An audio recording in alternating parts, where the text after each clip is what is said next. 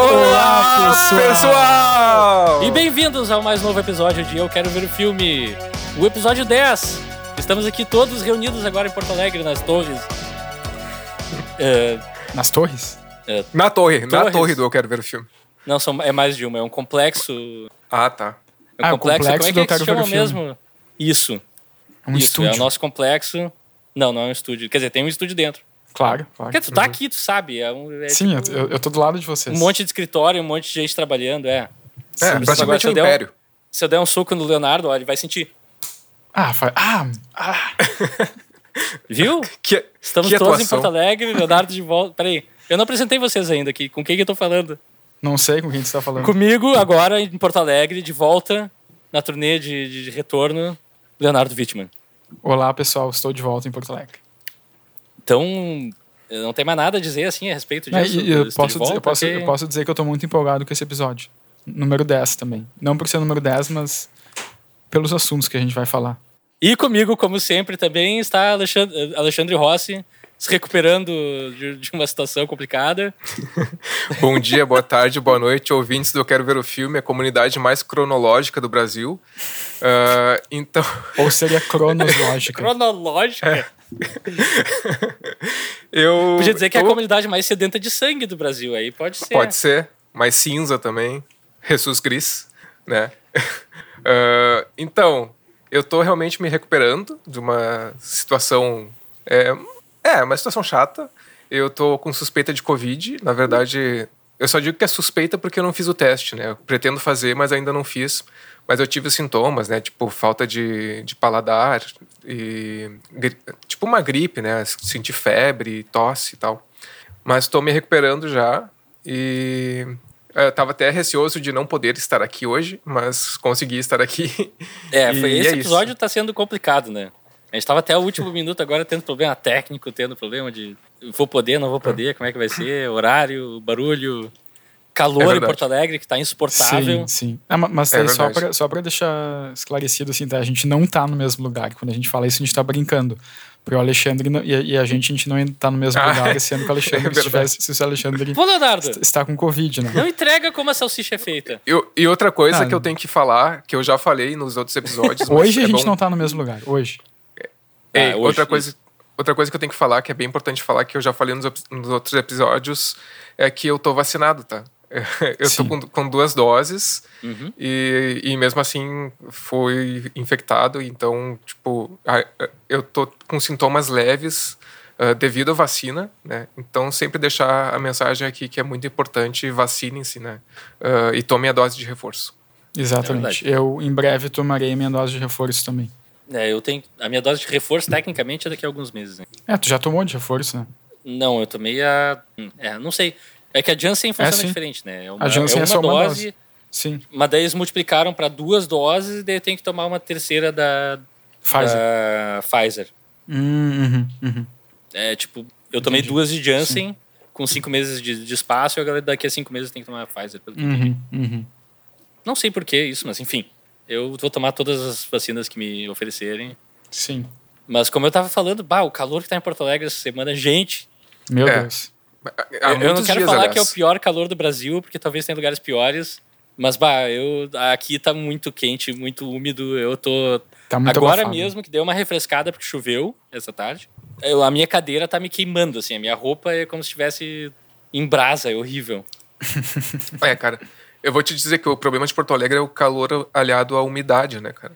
É. Sim. Eu, eu tenho experiência de quando eu era adolescente, assim, começo da juventude, uh, minha mãe morava no Rio de Janeiro, minha família morava no Rio de Janeiro. Uh, e eu ia muitas vezes passar férias lá, né? Principalmente no verão. E assim, cara, eu peguei bastante calor, peguei mais, sei lá, 40 graus, 40 e poucos, mas eu vou te dizer, 40 graus no Rio, eu prefiro 40 graus no Rio do que tipo 38 em Porto Alegre. Ah, ah. Sabe? Porque o calor aqui é, é, é abafado, cara. É, é uhum, muito. Uhum. É muito desconfortável, né? Sim. É muito um negócio penetrante. Mas a mesma coisa pro frio, pro frio. Eu tive em São Paulo em 2019 e estavam. Eram. Ali por novembro, mas estava frio lá. E eu, como sou bem experiente em viagens e inteligente, eu sei ficar um, uh, dois dias. Eu não levei nada de agasalho porque estava quente aqui em Porto Alegre. E lá tava friozinho, assim, tava uns 18, 19 graus. Sim. Mas, cara, te digo, eu dava de camiseta. Claro que eu sentia frio, mas não sentia frio como eu sinto aqui em Porto Alegre também. Aham, uhum, aham. Uhum. Que às vezes com 20 e poucos graus parece que é um frio animalesco, assim, que é penetrante. Sim. Lá sim, era um frio assim sim. assim que, ah, tu sente a pele um pouco resfriada, mas eu tô ok. Muito interessante isso. É, interessante, interessante. E nessa semana de calor, vocês têm visto alguma coisa de interessante também? Eu vou parar de falar interessante, eu falo interessante pra cacete. Não é interessante. Vocês viram algo essa semana? Interessante uh, ou não? Eu vi, eu vi, eu vi. Bom, eu confesso que eu vi no avião voltando da Alemanha para cá e eu assisti. Chique. Eu assisti. é, sim. Não, não peraí, chique peraí, não. Peraí, peraí. Não quero, não quero Nos dá pistas e a gente vai tentar adivinhar que filme é. Tá, mas. Que filme de não, avião tem todo um ritual diferente. Tem todo um ritual, né? Não, mas não foi chique, só não. Enfim. Tive chique. o privilégio de poder fazer isso, mas enfim. Uh, qual filme que eu vi no avião? Foi um filme. Foi dá baseado... pistas, dá pistas, dá pistas. Tá, vou dar pistas então. É um filme de 2021, é. Que estreou tá. no final de 2021. É um filme okay. baseado em quadrinhos. Hum. Homem-Aranha sem volta para casa. Não. Venom. Sim. Yes! Venom o melhor 2, filme né? de quadrinhos de 2021. Tempo de carnificina, assim. Cara, é eu... Ele tem uma galinha! Rafael, Duas tu fala essas coisas, as pessoas, as pessoas vão acreditar, Rafael. Tu, fala essas coisas, as pessoas vão, as pessoas vão acreditar. Vocês me Cara, conhecem, vocês sabem que eu não sou de mentir. Não, não é, não é. Nem exagerar. Nem de falar coisas só pra ser engraçado. Não, capaz.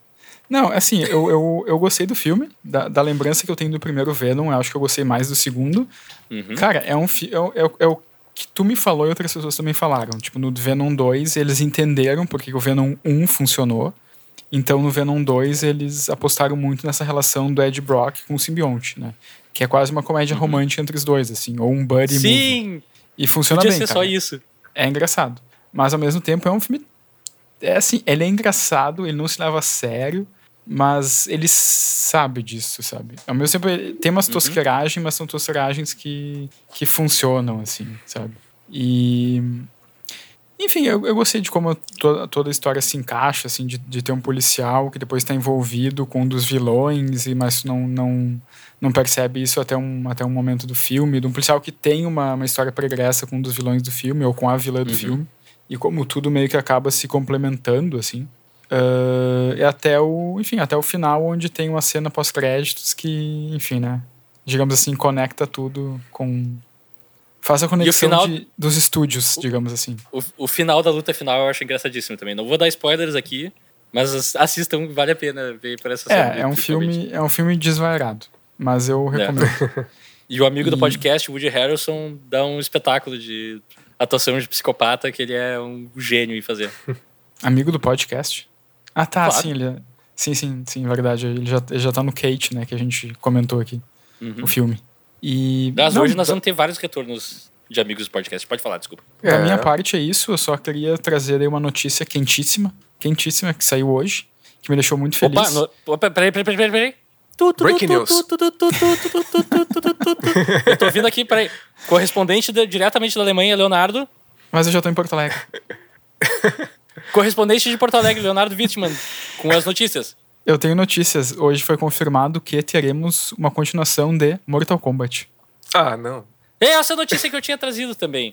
Ah, já era. Sim. Já eras então pra ti. E que, aliás... Desenvolvido pelo roteirista de Moon Knight. Sim, aliás, eu fiquei... O Jeremy Slater. Aliás, eu fiquei curioso pra ver se Jer o, Jer o Moon Knight. Eu vi o trailer e achei interessante. Achei interessante. Parece bom. Com um amigo do podcast, Oscar Isaac. Exatamente. Então, enfim, então, teremos, um, mas assim, teremos um novo continuação, Mortal Kombat continuação com a mesma equipe? Como é que é o. É, não, tipo, no mesmo não tá, não tá confirmado se o mesmo elenco volta, mas eu acho que sim. Deve ser uma continuação Ficamos na torcida para eles chegarem no, no torneio de Mortal Kombat. Sim, já que no filme não acontece. Spoiler. Exato, exatamente. o filme se chama Mortal Kombat, mas não tem um Mortal Kombat no filme. Não tem. É. O que, eu, o que eu, acho, eu acho legal, eu acho uma proposta corajosa. É inovador. É um grande, é um grande clickbait. é o, o título do filme. Não vamos ter um combate mortal. Mas enfim. Not a Mortal Kombat. Não, exato, exato. Baita filme. Meu filme favorito de 2021, eu sempre vou ficar ressaltando isso. Mas e o teu filme, é o pior filme do ano também. Não, melhor filme. Não, melhor, melhor filme, filme, ruim. ruim. Melhor, melhor filme, filme, ruim é. do ano e o melhor filme do ano. 2021. É eu aí, nunca gente. vou te perdoar por causa disso. Ah, tudo bem. Eu não tô atrás de perdão. Bom, essa semana... Sa... Isso é ele sacrificando pelo debate. É verdade. É, exato, exato. Eu entrei num personagem aqui pra gente, né? é um, um, especialista nisso. Pra gente ter um, né, um debate acalorado aqui no, no podcast. ah, daí eu, essa semana, como tava fazendo muito calor, eu é, tava. Numa noite eu não conseguia dormir e comecei a olhar HBO Max, e daí um monte de filme bom lá, e eu pensando, pá, não quero começar nenhum desses filmes, porque eu não tô conseguindo dormir, mas no momento que eu começar a ver um filme, eu provavelmente vou cochilar, vou perder momentos. E daí tu vai parar nas páginas mais obscuras do, do serviço. E eu acabei assistindo um filme que eu já tinha visto há pouco tempo, ano passado. Eu vi no começo do ano passado, eu acho. E daí revi esse ano agora. Eu vou aproveitar só o link para comentar no, no, podcast, que vale a pena. Então, eu acabei assistindo Monster Hunter. Nossa. O grande filme do Paul Widescreen Anderson, o gênio por trás de Resident Evil e o Mortal Kombat da década de 90, uhum. com a Mila Jovovich de protagonista. Ah, baseado também... na série de jogos. Opa, desculpa, Sim. pode falar. Não, mas ele, ele também dirigiu um grande filme chamado Os Três Mosqueteiros.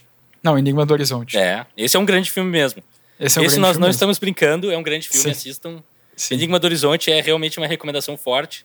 Sim, sim. Mas voltando à Vaca Fria, Monster Hunter, que é baseado numa série de jogos que se passa no mundo fictício, onde pessoas vivem em pequenas aldeias e têm que caçar monstros gigantes para construir armaduras e coisas para poder caçar monstros maiores.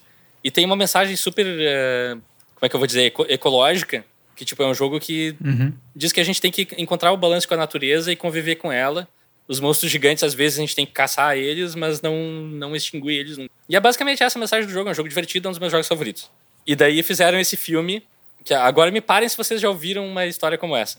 Um grupo de soldados americanos tá andando no deserto quando de repente eles são teletransportados para outra dimensão e eles vão parar na dimensão de Monster Hunter. Eu nunca vi. É onde tem monstros gigantes. Eu nunca vi esse filme chamado Stargate. e é uma porcaria. Não. É um dos piores filmes que eu já vi. Tipo, eles nem tentam fazer algo que lembre a... Os jogos não têm muita história, mas esses não pegam nem o âmago, assim, do que o jogo quer passar, que é essa coisa de conviver com a natureza, né? Esse não, é soldados matando bichos gigantes. Uhum. É uma porcaria. Parece ser mesmo. E daí eu que não conseguia dormir, botei para ver e assisti de cabo a rabo, não consegui dormir durante porque eu tava revoltado demais também. Mas não vou tomar muito tempo, não assistam Monster Hunter, tá no HBO Max. péssimo filme. Alexandre nos salva da mediocridade. Tá, mas é um, desculpa, desculpa interromper, mas é um péssimo Vamos. filme que tu sabia que era um péssimo filme e daí tu resolveu é que eu já tinha visto. o filme. Porque não, sim, uh -huh. é, é, que assim, eu não conseguia dormir, tava quente demais, eu tava suando, tava desconfortável, mas tava tá. com sono. Tava Sim. morrendo de sono. Então eu pensei, tá, eu não vou botar um filme bom. Se eu começar a ver e cochilar, eu vou ficar chateado. Tá ah, tá. Entendi. Daí eu botei um filme ruim e daí eu não consegui dormir porque eu fiquei revoltado com o filme. Então tu optou, tu achou melhor, tu achou melhor não dormir, mas tu achou melhor sofrer durante uma hora e meia ou duas. Não, eu Ao queria dormir. dormir. Essa é a questão, eu queria dormir. Uhum, entendi. Mas eu não consegui. Bom, tudo bem, tudo bem. Deixa eu passar a bola, beleza? Deu? Sim, sim, à vontade. Tu vai ficar me questionando, seu interrogatório, não, não. Alexandre. e, então, então. Uh... cara, essa última semana foi muito boa, cara. Foi, foi assim, foi uma semana de me deixar feliz com o audiovisual, porque eu praticamente só vi coisa boa. Então eu tenho três filmes e Vai, duas eu séries. Te apresentar alguns canais no YouTube. Não, pode. Segue falando. Eu, eu tenho três filmes e duas séries para destacar aqui das coisas que eu vi. E, assim, eu digo, eu só vi coisa boa na minha visão, porque tem um dos filmes que eu vi que eu sei que é muito polêmico aqui no, nesse podcast. ah, meu Deus, sei qual é. Ah, meu Deus. É. então, eu vou começar por, por ordem cronológica das coisas que eu vi. E o primeiro é justamente ele. O primeiro filme é justamente O Farol, dirigido pelo Robert Eggers. Tá? Uma porcaria! uh, então, eu, eu nunca tinha visto o Farol, eu já tinha visto A Bruxa e gostado demais, assim, eu, eu adoro A Bruxa. Sim. O Farol foi um filme que eu gostei. Eu acho que, tipo, ele não é. não chega nem perto do nível da bruxa, mas foi um filme que eu gostei. E, para quem não sabe, ele é um filme com o Robert Pattinson e o William Dafoe. São, sei lá, é um zelador lá do, de um farol que chega um, um novato para trabalhar com ele, que é o Robert Pattinson. E é um filme em preto e branco, com a janela 4x3 e tal. E eu achei a fotografia do filme muito bonita. Uh, o grão, a textura, que às vezes remeteu a pinturas, assim, eu achei muito legal. Uh, para mim, ele, quem, sabe, quem conhece futebol sabe que existe a posição de falso 9, que é aquele, olha, que é aquele jogador. Olha que... pra onde está. Aonde tu vai com essa analogia? pois é. vou, vou, fazer uma analogia. Uh, a posição de falso 9, que é a posição do centroavante, ali, o atacante, que é, é, o cara que ocupa aquela posição, mas ele não é exatamente um centroavante. Ele, ele é um cara que é mais móvel e tal. Esse filme, para mim, é, é um filme falso pretencioso. Porque ele parece muito ser um filme muito pretencioso. E na verdade ele é um filme muito simples. Ele só fala sobre uma coisa e ele diz que ele fala sobre essa coisa. Que é tipo como o ambiente e a solidão podem influenciar e uh, destruir a cabeça de uma pessoa. E é basicamente só sobre isso que ele fala. Só que ele utiliza muitas, uh, muitos simbolismos e muitos até uh, elementos surreais para ilustrar ou para acompanhar uh, a cabeça do, do Robert Pattinson ali, o que, a transição, uhum. o que está acontecendo com a cabeça dele, né? E, mas de tema, do que o filme quer falar, eu acho que é só isso. É, é basicamente uma, um, um, ensaio sobre isso. Né? E utiliza esses recursos visuais para fazer isso. Então, eu gostei do filme. É, como eu falei, tipo, não foi, ah, que grande filme, mas eu achei um bom filme. É, não é um filme maravilhoso nem nada e tal, mas é um filme que eu, que eu sei lá, eu acho que vale a pena. Ah, eu. eu e... Desculpa te interromper, mas eu, eu é. entendo o teu posicionamento, tipo, eu para mim ele faz sentido, mas eu só eu não acho que não seja, eu acho que é um filme pretensioso, sabe? Na minha opinião. Eu acho um filme pretensioso e eu acho que ele Eu acho também. Para mim ele se perde muito por ser um filme muito pretensioso, por abrir muitas possibilidades de interpretação. E para mim isso enfraquece ele uh, e deixa ele para mim muito solto assim, sabe? Ah, pode ser qualquer coisa isso aqui. Várias uhum. interpretações são possíveis. Daí eu acho que isso acaba se pode ser qualquer coisa, eu acho que também é fácil tu fazer um filme que pode ser qualquer não não fácil, não é a palavra certa, mas eu acho que é, esse filme não foi fácil de fazer, inclusive. Não, exato. Não, não, é. Eu não quis dizer isso, mas eu quis. Não a produção sim, em si, sim. mas eu quis dizer, tipo, a, sei lá, digamos, a, o conceito, sabe? Do filme. Ah, uhum. se pode ser qualquer coisa, então meio que tudo vale, mas meio que nada vale ao mesmo tempo. Então eu não eu sei. Concordo, eu concordo Enfim. totalmente com esse argumento. Eu concordo totalmente com esse argumento. Isso me incomoda em alguns filmes, mas no, pro, no meu caso, com o Farol não foi uhum, assim. Não te incomodou. Eu, eu vi um direcionamento ali. Para mim tinha um direcionamento para essa questão sim. de estudar estudar o que estava acontecendo com aquela cabeça. Mas, mas isso para mim isso acontece e eu, eu também não gosto disso. Quando, sei lá, não, não gosto. E, mas bom, outro filme que eu vi que é esse sim, bem melhor que o Farol. Uh, e foi um filme que eu adorei, cara. Eu achei que eu não ia conseguir com esse filme. Achei, no começo do filme eu achei que eu, que eu não ia nem entender o filme. Mas foi acabou sendo um, um dos filmes mais bonitos que eu já vi, assim, sinceramente. Que foi o, a adaptação do Joel, do Joel Cohen uh, para ah. Macbeth. A tragédia de Macbeth, que está na, na, Apple TV Plus. Uh, eu achei esse filme lindíssimo. É um filme com Denzel Washington e com a Frances McDormand, tá? Primeira vez que o Joel uh, uh, Cohen dirige sem o irmão dele, né? Sem o Ethan Cohen. Uhum. Uhum. É, e ele, cara, eu, ele fez. É, o filme também é preto e branco, também é. Eu acho que a janela é reduzida, não lembro. Acho que é 4x3. E, e a fotografia também é linda. Ah, é mais linda ainda a fotografia do que. O que ele trabalha com sombras, desenhos de sombras. Uh, o, o filme é todo baseado no teatro. E ele fala muito para quem. Eu acho que ele fala um mais até para quem tem uma certa experiência com teatro. Não sei se, se é porque eu tive experiência fazendo teatro, mas meio que eu me senti ali, sério, prestes a entrar na, nas coxias, nos bastidores, e me senti assim como se estivesse entrando num palco. ou eu senti a presença ali do, do, ator no palco, que é uma coisa diferente, cara. É um, uma sensação bem difícil de explicar, e, mas eu, ele se explora muito a, a, a atuação. Uh, corporal do teatro, a atuação eh, vocal também, que é diferente no teatro.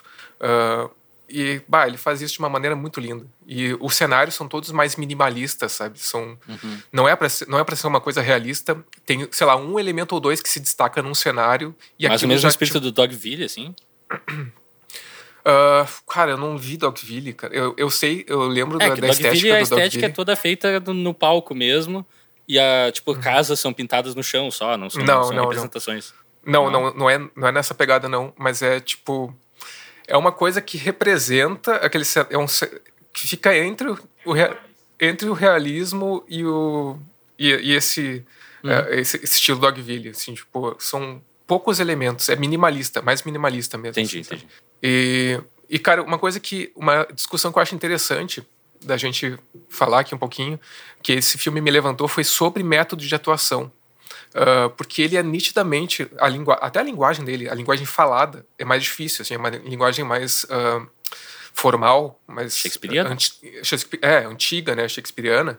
Respeita, eu acho que ele respeita mais o texto, eu não lembro exatamente do texto original de Macbeth, mas eu acho que ele vai mais na linha de respeitar o texto e né, não fazer tantas alterações. Então, no começo eu pensei, dá, vai ser complicado de até compreender isso aqui, né? Mas a, aos poucos foi fluindo e, e a atuação, né, é uma coisa que foge do realismo naturalismo que a gente está acostumado no cinema.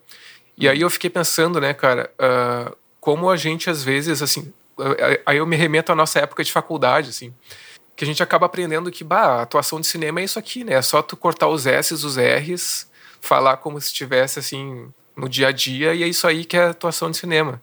E é, é uma coisa que é muito acaba sendo muito rasa, né? Acaba sendo uma, uma leitura muito restritiva, muito, né? Muito é, né? Uhum. porque porque muitas vezes é isso, muitas vezes pode ser isso. Pode ser uma linguagem totalmente realista, naturalista, mas o cinema pode ser tão mais que isso, pode ser tantas pois outras é. coisas. Total. Eu, eu acho que é muito mais variado que isso. Por exemplo, a atuação boa. O que é uma atuação boa para um filme de terror é diferente do que é uma atuação boa para um filme de drama, que é diferente do que é uma atuação boa para um filme de ação. Uhum, para mim, sim. um filme de ação, se tu fala one-liners, são frases de, de efeito bem e olha pra câmera e faz pose boa, teu, tu é um bom ator de ação. Mas agora tem mais nuances, mais coisas que estão envolvidas com outros filmes. É. Ou menos eu, nuances, depende do, do que você está fazendo. Acho que o material que tem que ditar isso.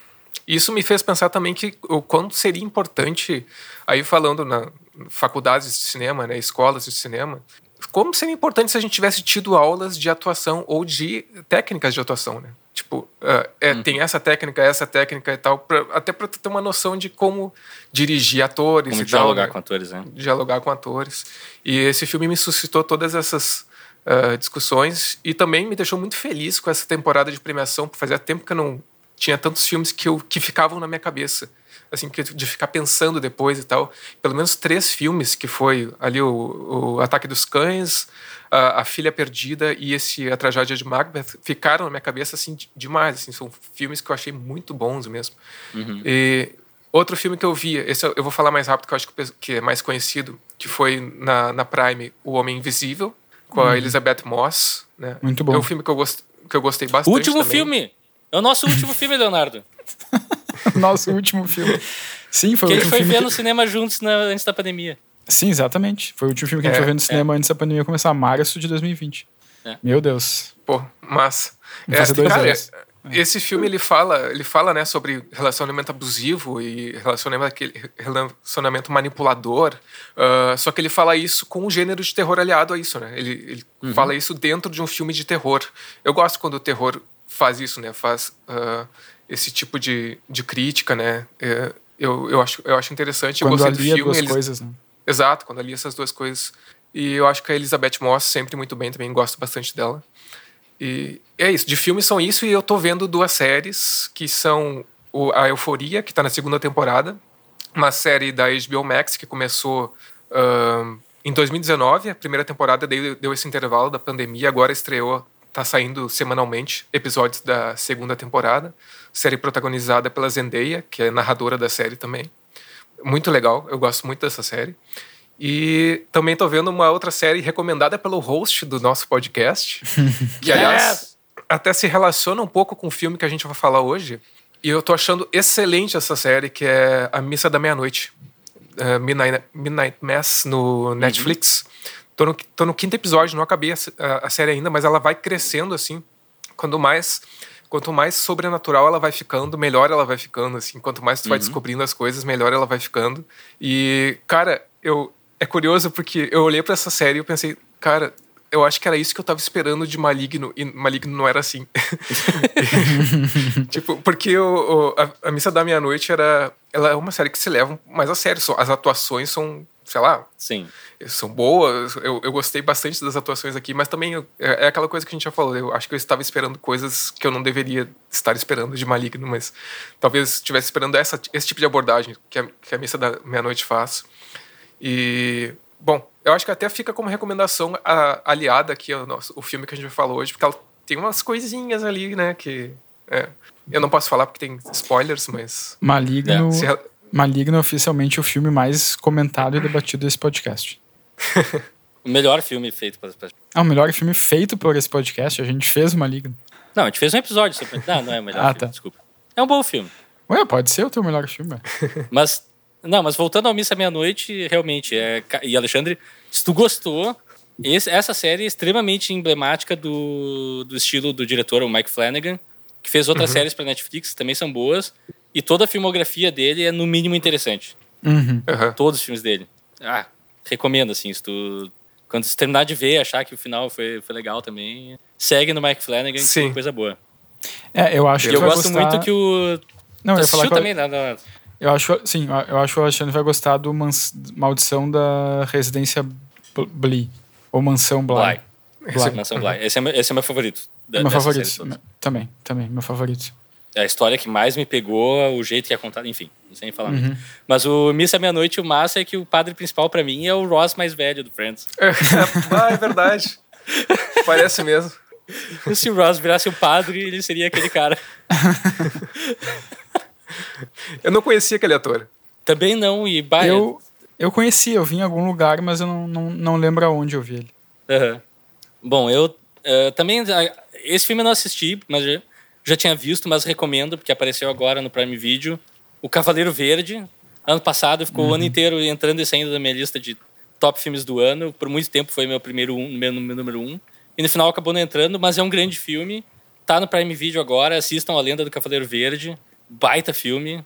Também é um filme mais visual, assim, tem um estilo. Mas ao contrário do Farol, que eu acho que é um visual que não, não serve a nada, A Lenda do Cavaleiro Verde meio que Nossa um visual. Senhora. Opiniões fortes, Leonardo. Tem que ter opiniões pois é. não, retas. Calma, calma. Tá, não, vai lá, vai lá. E daí eu também vi uma minissérie, eu acho. Vi, na verdade, são nove episódios, eu só vi dois. Que saiu no Disney, no Disney Plus ano passado, mas eu não tive tempo de ver antes. Que é tipo. Lembra de Matrix? Que é uma série uhum. de animes contando histórias paralelas ao mundo de, de Matrix. Uhum. Fizeram uma, uma série assim do Star Wars que se chama Star Wars Visions. Daí são nove episódios que não se conectam, mas são nove animes, contando histórias paralelas ao mundo do Star Wars. E eu vi os dois primeiros. O primeiro episódio, o Duelo, que tem um estilo meio desenhado a lápis, assim, animado, muito bonito. A história é super interessante também, bem legal. E o segundo, que é Rhapsody em Tatooine, que é um negócio meio musical também, totalmente inusitado para Star Wars. Boa parte do tempo fica, pá, isso não, talvez não combine direito. Mas é muito tri que é diferente, tá ligado? Uhum, e não se uhum. prende aquela coisa xarope que, eu, que me incomoda, por exemplo, no Boba Fett, que eu continuo vendo, continua chato. O último, o último episódio que eu vi tem scooters, eles andam de scooters no deserto, é uma coisa surrealmente ruim. Enfim, mas fica a dica, Star Wars Visions, eu não terminei de ver, mas pelos primeiros dois episódios já posso cravar agora, que é um negócio especial, é divertido, interessante. Ainda mais se tu gosta de Star Wars, enfim. É, são leituras bem diferentes do universo, assim, é uma coisa bem mais interessante. E tu que ouve esse podcast sabe que a gente é alucinado por Matrix, ou eu sou alucinado por Matrix. e arrasto os meus dois co-hosts comigo. Hoje tá saindo no HBO Max o Matrix Resurrections, então se tu não viu ainda, assiste, porque no futuro próximo vai ter conteúdo sobre esse filme nesse podcast, só aguarde a gente. Hoje, hoje dia 26 de janeiro, né? A gente tá gravando dia 26. Não, 28. Não, não, não, 28. não. Dia 28, quando sai o episódio. Ah, tá. Hoje, é, hoje é dia não. Hoje é dia 28, Leonardo. Hoje, é dia, hoje 28. é dia 28, é sexta-feira. É hoje é dia 28, desculpa. Sim, e sim, o Matrix sim, sai hoje, sexta-feira. Sim. Ah, ah, entendi, entendi, tá. Pensei é. que ia sair antes, mas saiu hoje dia 28. Beleza, beleza. Isso, isso, isso. Não, não tá. te confunde, Leonardo. Me confundi, me confundi. Eu sei que é. o tempo é difícil de manter. É que eu não tenho calendário no meu computador. Tu não tá conectado com Cronos, o deus do tempo? Não, ainda não. Vamos entrar. É, é, por favor, nos aguarde olhe para o seu relógio e se concentre no tempo. Ah, eu não tenho como fazer isso. É, é perdi a deixa. Enfim, é, a gente deixa ali, Deus do tempo, Cronos, a gente volta daqui a uns minutos. Tchau, tchau. Sobe música. Musiquinha.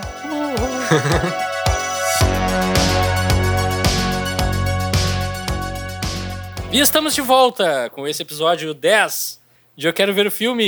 E nós vamos falar hoje sobre o filme Cronos, de Guilherme Del Toro, filme de 1993. Primeiro filme dele. Filmado, primeiro longa dele. Primeiro longa dele. curtas. Uhum. Filmado no, no México, com um orçamento baixíssimo, dinheiro de incentivo à cultura, que é importante. Vamos defender a cultura local e, enfim. Mas, uh, só Inclusive, fazer uma... dinheiro, só dinheiro fazer... que o Del Toro pegou emprestado também. Não, mas só fazer uma correção, na verdade. O filme custou 1,5 milhões de dólares e, na época, foi o filme mais caro feito no México.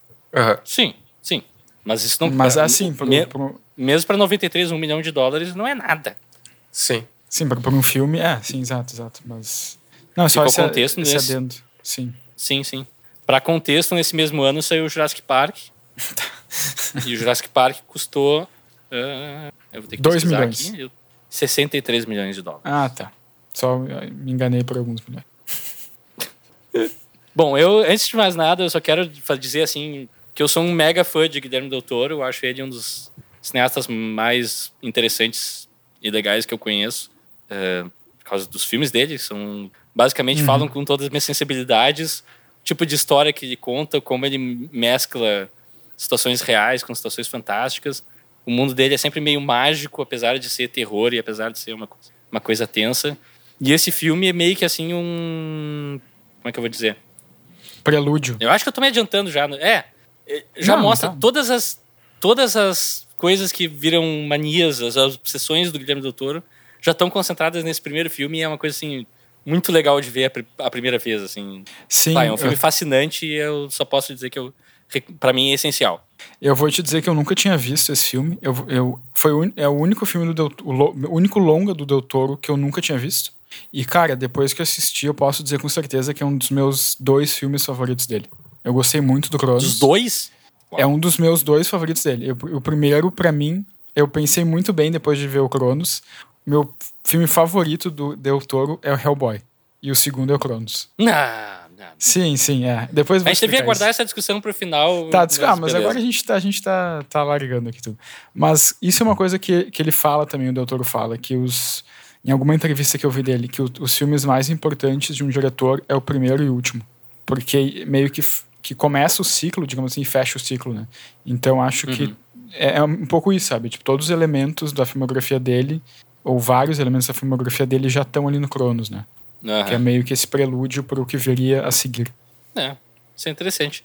Mas vamos seguir aqui os nossos trabalhos.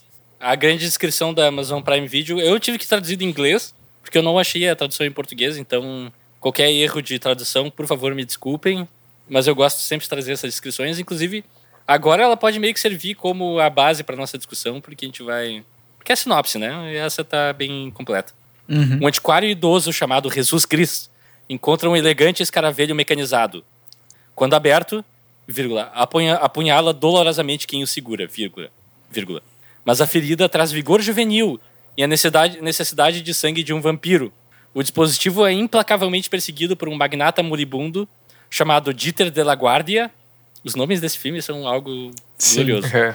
Cujo sobrinho Angel de la Guardia, também, eu imagino, ainda Anjo deve cumprir guarda? as ordens do velho. Enquanto isso, os desejos de Gris colocam em risco sua própria neta. Uhum. Na é verdade, a sinopse não tem nada, quase nada a ver ah, com o filme. Tem, tem. Não é o filme Como... que eu vi.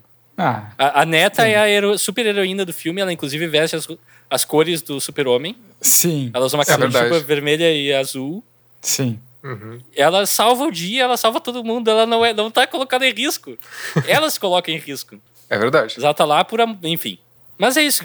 Jovens e amigos Sim. de podcast. Bom, Leonardo, tu já falou, na verdade. Eu, quero saber do Alexandre.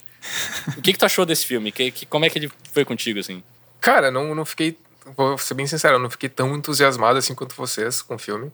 Mas, entretanto, porém, todavia, eu compreendi a proposta dele desde o começo, que é uma coisa diferente. De, uh, eu acho que por.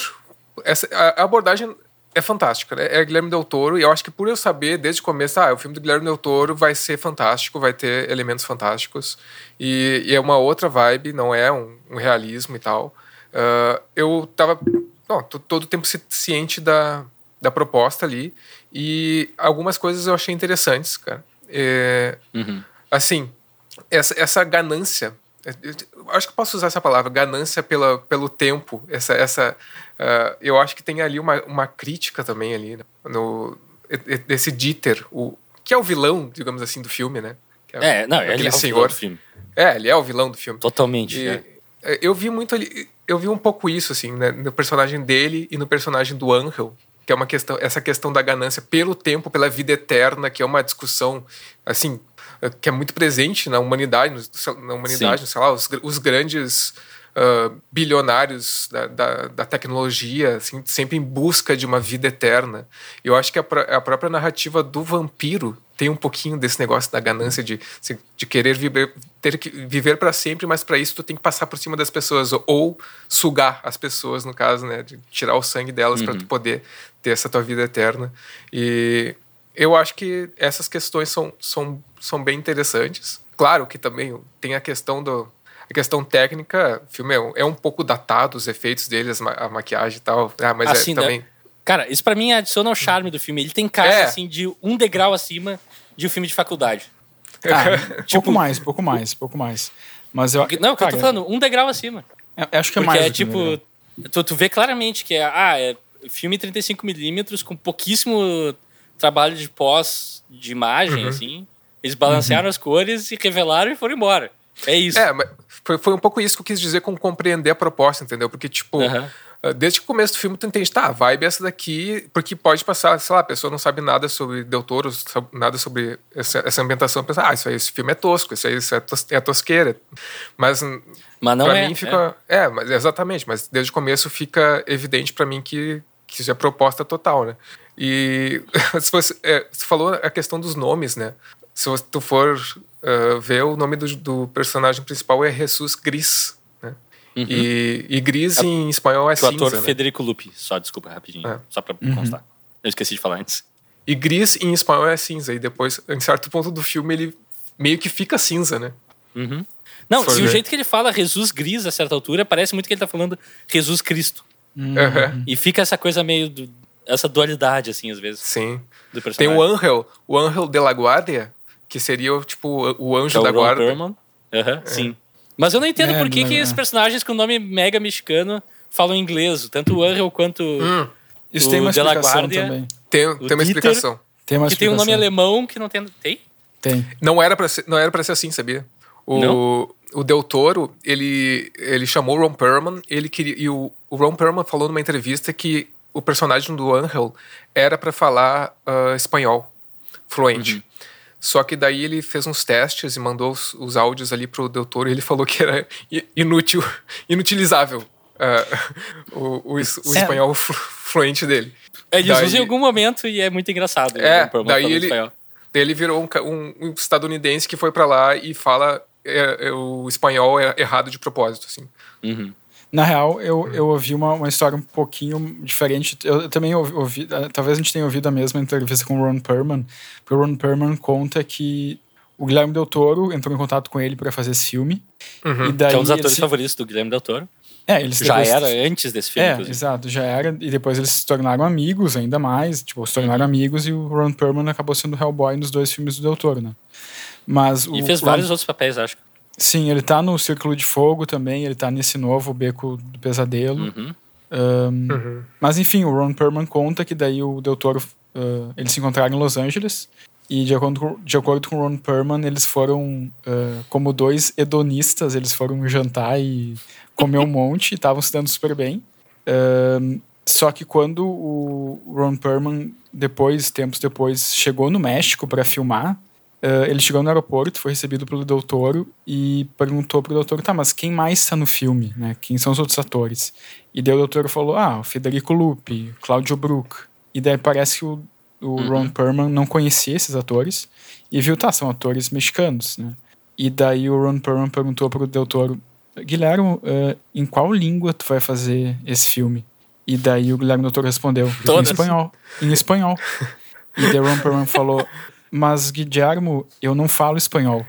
E daí o doutor respondeu: Eu sei, vamos comer.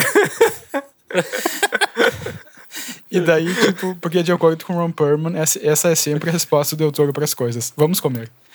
E daí, o que é genial, né? e daí depois eles se. Tipo, tá, só que daí o, o Ron Perlman fala, tá, mas eu meio que na minha sei lá, no meu orgulho e tal, eu pensei, tá, eu, eu, eu, vou conseguir aprender um pouco de espanhol nessas. Acho que ele tinha duas semanas antes de começar as filmagens. Eu vou conseguir aprender espanhol. Uhum. Ou pelo menos é falar é mais ou menos bem. É não, é, não sei se é tão rápido assim, mas enfim. Aprender uma língua nova, né? Mas enfim. É, esta é, esta é americano talvez não. É, e daí o, o, o Ron Perlman e o Guilherme Del Toro se reuniram no quarto de hotel do Ron Perlman. O Ron Perlman, tipo, deu algumas falas, assim, em espanhol e perguntou, e aí, Guilherme? E o Del Toro falou, não, não tem como usar isso aí. e daí o Ron Perlman falou, sério? E o Guilherme falou, o Del Toro falou, ah, não tem como. E daí o Ron Perlman disse, tá, o que, que a gente faz agora? E o Del Toro respondeu, vamos comer.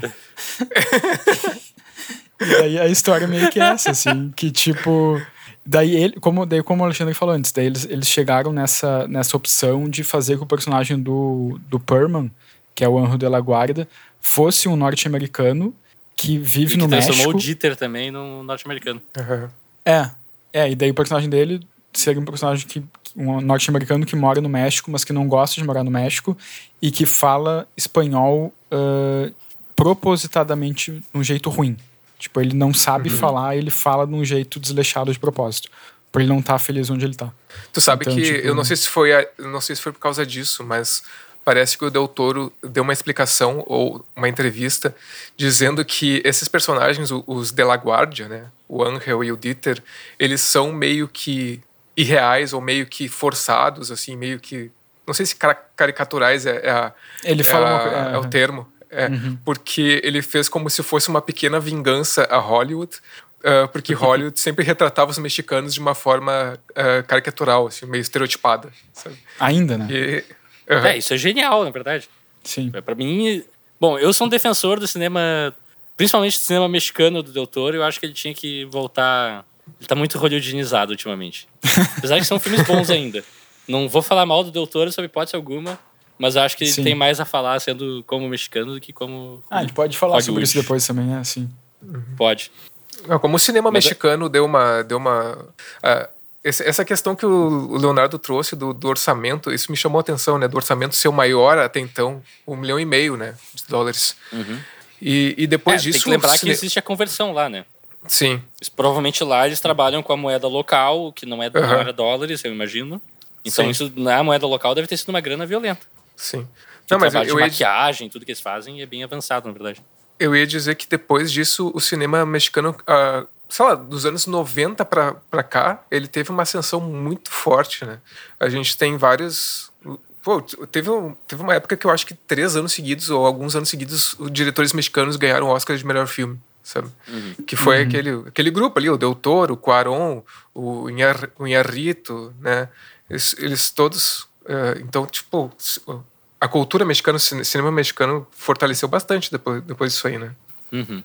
É, mas o, próprio doutor fala que, que na época, tipo, quando, quando o Cronos saiu, tipo, não foi bem recebido pela crítica. Foi um filme meio uhum. que deixado de lado, assim, meio que ninguém acreditava que esse filme sabe, poderia ser feito ou deveria ser feito, assim. Ele até ele comenta que ele, eu não sei com, com quem exatamente ele falou, falou, não era um crítico de cinema, mas era alguém da área de cinema que diz pro Del Toro, esse filme nunca vai passar em festival nenhum. E daí o Del Toro até disse que ele, que ele anotou no, no bloco dele o dia que o cara falou isso, que era 13 de março de 93. Então era até meio que um número cabalístico, uhum. assim, 13, 03, 93. Mas enfim, o Cronos, mais tipo depois ele acabou, ele foi, ele passou em Cannes, né? Ele passou na Semana uhum. da Crítica Sim. e ganhou o prêmio. Então, enfim. É, eu não entendo como é que alguém pode ver esse filme e pensar como esse crítico, sinceramente. É, não sei se era um crítico, não era um, não era um crítico de cinema, acho que não era um crítico de cinema, uhum. era alguém da área de cinema, mas não era um crítico. Uh, é, cara, mas eu, voltando para o que você estava falando antes, eu acho que é um, é um filme que ele tem cara, é um filme do anos, dos anos 90 feito nos anos 90. Isso, eu acho legal isso, sabe? Eu não sinto que eu entendo o que o Alexandre falou. Não sei se o Alexandre falou que ele achou um filme meio datado em algumas coisas. Não, não, não falei isso. Não falou isso aí, então me confundi. Mas eu achei Aliás, que. Tipo, ele tem coisas que são muito marcantes nos anos, ah, 90. Ah, não, não. Eu falei, não, eu falei dos, dos efeitos. Dos efeitos de é, maquiagem, essas coisas assim. Isso sim. Ah, isso mas eu, eu gosto dos efeitos. É, não sei, eu, eu, não, eu não senti essa coisa meio datada, assim, sabe? Essa coisa meio. Uh, eu não sei. Tipo assim, porque se tu pega, sei lá, se a gente fosse fazer um filme de terror de um milhão e meio de reais, por exemplo, no Brasil, será que os, será que os efeitos seriam muito diferentes, por exemplo? Acho que não. Hoje em dia. É, eu acho que um, um pouco sim. É, eu talvez. acho que uh, com a evolução da tecnológica, com a, os materiais novos que tem a maquiagem e tal, talvez um, eu acho que talvez é. sim. Mas eu mas... acho que essa coisa meio datada até passa como estética nesse filme, para mim, tranquilo. É, mas eu, eu falei isso, eu acho que isso não compromete, isso, isso passa como proposta, é. né? É. Uhum. E não sei se vocês se ligaram, mas esse filme se passa anos além do que uhum. foi filmado.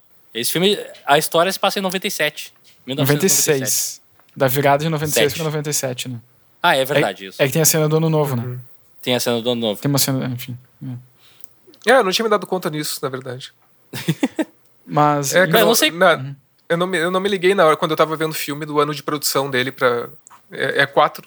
Três ou quatro anos depois, então, né? É. E a coisa, assim, começando o filme, a coisa que mais me chamou a atenção. E daí eu comecei a prestar atenção e acho que sustenta até o filme, o filme inteiro. É que toda a cena de rua aparece pelo menos um Fuca.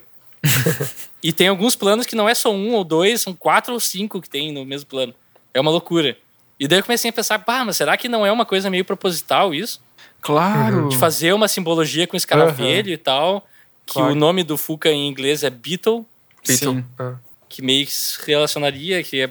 Talvez seja uma forçação minha, mas eu fiquei meio... Ah, Cara, olha, é, eu acho que é assim. possível. Faz é sentido, é faz sentido. Porque eu, eu nunca vi tanto Fuca na minha disso. vida. e o México, mesmo isso. em 93, já não deveria mais ter tanto Fuca, eu imagino. Ah, não sei, eu acho que sim. Acho que sim. Cara. É que o, o Fuca é um carro muito popular, né? Aqui, aqui é. em 93, com certeza, tinha muito Fuca. É. No Brasil. Bah, mas não sei, eu já assim, brincava de Fuca azul e já não batia tanto nas pessoas, assim. Mas pode ser as duas coisas, né, cara? Pode ser que tinha é. bastante Fuca, mas que foi utilizado no filme com esse propósito. Eu acho que é uma, é. uma, uma análise válida. Sim, não, eu também acho, eu também acho. Sabe qual é outra análise que eu vi, que eu, eu li, que eu achei que. Eh, eu não tinha percebido quando eu vi o filme, mas eu acho que tem um, um fundo de verdade. Um fundo não, acho que ela é real. É que o filme fala sobre dependência também. Sim. Uh, no caso. Tá, fala. Sobre o, o, jeito que o, que o Jesus, quando ele descobre o. Quando, na verdade, quando ele é picado ali, né, pelo artefato e que ele começa a ficar. Querer mais aquilo, o jeito que ele trata aquilo parece uma dependência, né? Parece que ele. ele que ele não sei, ele lida Total, como, é. se, se ele fosse dependente daquilo, né? É que a, a cena que acontece, tá, ele é ele tá no antiquário, ele tá investigando com a filha dele o, o negócio do escaravelho ali, que com segura neta, na mão né? dele. A neta dele. Com a neta, neta, neta, desculpa. Só pra daí ele arranca fora o negócio ali, meio que horrorizado, assim, ah, me machucou, uhum. daí ele vai para casa e faz curativo e tal. E depois, é uma para mim, é uma das cenas assim, que mais pega para mim, porque eu me identifico demais, assim. Quem não teve o momento que teve com a mão enfaixada, não podia coçar e sentia uma coceira enorme. E começa desse jeito uhum. super normal, assim, pá, ele não consegue parar de coçar aquilo. Só que daí o jeito que ele resolve a situação é arrancando fora os curativos e botando o escaravelho de volta na mesma mão e daí terminando a. Talvez uhum. o processo ali, não sei qual é o nome que a gente vai dar para isso. Sim. Mas sim, ao longo do filme, conforme ele vai reutilizando o, o artefato, o, o device, o Cronos Device, não sei, dispositivo Cronos. É, que, é, tá, vamos. Uhum. Só para deixar claro para quem tá ouvindo, é um escaravelho de metal que dentro tem um inseto que um alquimista de 1500 e poucos descobriu uhum. que podia é, prolongar a vida de alguma maneira. Ele filtra aparentemente o sangue das pessoas. E esse alquimista morreu só em 1937. Uhum. E a cena inicial do filme eles descobrem um cadáver totalmente branco, a pele marmorizada, assim, no meio de um, uhum. de um prédio que foi que, que desabou. Só que uma, uma coisa se enfiou no coração dele e ele morreu. Daí o, o Cronos, dispositivo Cronos foi perdido para os anos e é encontrado dentro de uma estátua na, no, no antiquário do, do Jesus, que está ali limpando com a, com a, neta dele. Tem um momento que sai um monte de, uhum. de baratas do. Aliás, uma das obsessões do Del Toro, que é insetos. Uhum. Que depois, inclusive, fez um filme só sobre insetos, que é o Mutação. Uhum. Que daí, tá, daí, investigando o negócio, o negócio grudando na mão dele. E ao longo do filme, ele vai reutilizando o dispositivo e cada vez é tipo, é realmente, daí ele torna essa analogia de dependência, dependência. química e viciado total, assim. Que aparece até ele no banheiro com o negócio no peito, assim, viajandão. Alguém uhum. bate na porta e ele, pá, ah, não, não, já vou, já vou, já Sim. vou. É, e, e esse, é cara demais, velho, assim. esse cara velho é de ouro também, né? Tipo, assim. é. E, e, mas voltando um pouco pro, pro começo também, nessa cena em que o Jesus e a, e a neta dele descobrem o escaravelho dentro da, dessa pequena. É uma pequena estátua de um, de um cavaleiro, né? que o, acho que é um cavaleiro ou é um anjo? Eu acho que é um anjo, né? É, é tipo um anjo. Com, é um anjo. Ele né? tá com o olho, o olho, é. com o olho meio quebrado, não é isso? É. Com... E daí dentro desse anjo tem, tem várias baratas, e dentro ainda dessa pequena estátua eles encontram esse caravelho dourado, né? É, no, Mas... no, no, pé, no pé da, da estátua eles acham. Dentro é, da estátua só é. tem as baratas. É, na uhum. base, é, exato, exato. E daí e, e essa... Um... Enfim, né, mas essa cena que o, que os caravelho, que o, que o Jesus pega os caravelho na mão e os caravelho, tipo, e as, as patas, digamos assim, saem e perfuram o Jesus. Cara, uhum. eu, como espectador, eu achei uma das cenas mais. Uh, não sei se não diria violentas, assim, mas mais impactantes dos filmes do Del Toro, assim, para mim. Uhum. Não que não tenha uhum. outras, mas eu achei que ali é muito, tipo. Uh, é explícito na medida certa, mas tu vê, tipo, ali o, o escaravelho perfurando a pele dele, mas eu acho que é mais forte ainda porque a neta dele tá do lado. Então acho que essa mistura, uhum. assim, de algo brutal, visto também pelos olhos de uma criança, que é algo que o Del Toro também trabalha, né? Ele trabalha muito essas coisas. É outra tipo, das obsessões dele. É, é. brutalidade com crianças envolvidas, né? Crianças tendo e, que observar coisas brutais. Assim. E, e essa, essa, personagem ela é bem peculiar, né? A Aurora. Porque ela é. Eu, pra mim, ela é uma. Eu, não, eu até queria saber qual é a leitura que vocês tiveram dela, porque ela é meio que não. Ela não demonstra tanta reação, né? Ela não ela, fala durante ela o filme não inteiro, fala, ela, ela só fala. fala uma, ela fala uma palavra no final do filme que é abuelo. É que a, que, que a avó. E daí tu fica ah, te perguntando, tá, mas muito foda. por que, que ela não fala? Será que ela uh, uh, é uma personagem misteriosa? Daí no, no final do filme tu, tu, descobre que tá, ela, ela fala aquela palavra e ela fala de um jeito meio misterioso também. Ela fala abuelo. Parece que ela, que ela tem, tem uma entonação na voz assim meio misteriosa e tipo eu não consegui ler direito essa personagem, né? Só sei que ela tem um apego muito grande com, com Jesus, com né? o avô, é. Com o avô, é. É, eu, eu, tá. eu vi em algum lugar que seria que, tipo, os pais dela morreram no acidente e ela meio que não falou mais depois disso, assim. Uhum. E, é, e acho que meio que dá a entender isso no filme, mas de fato ele não, não vai a fundo é. nessa explicação. Não que precise, mas eu concordo que às vezes, tipo, uh, ele não explica totalmente e causa um pouco essa dúvida, mas eu não, eu não acho que prejudique o filme. É, né? Nem, nem sei Mas, se eu sim. senti tanta falta da explicação. Acho, acho que tem um elemento interessante ali. Claro que não entendi direito o propósito, mas eu acho que, que fica uma personagem misteriosa ali. Talvez até uh, acrescente a ambientação do filme, essa personagem, né? E também, obviamente, a resolução do filme, né? Mas, tipo, o comportamento dela, eu tô falando do comportamento, as ações dela são uhum. realmente importantes para o filme. Sim.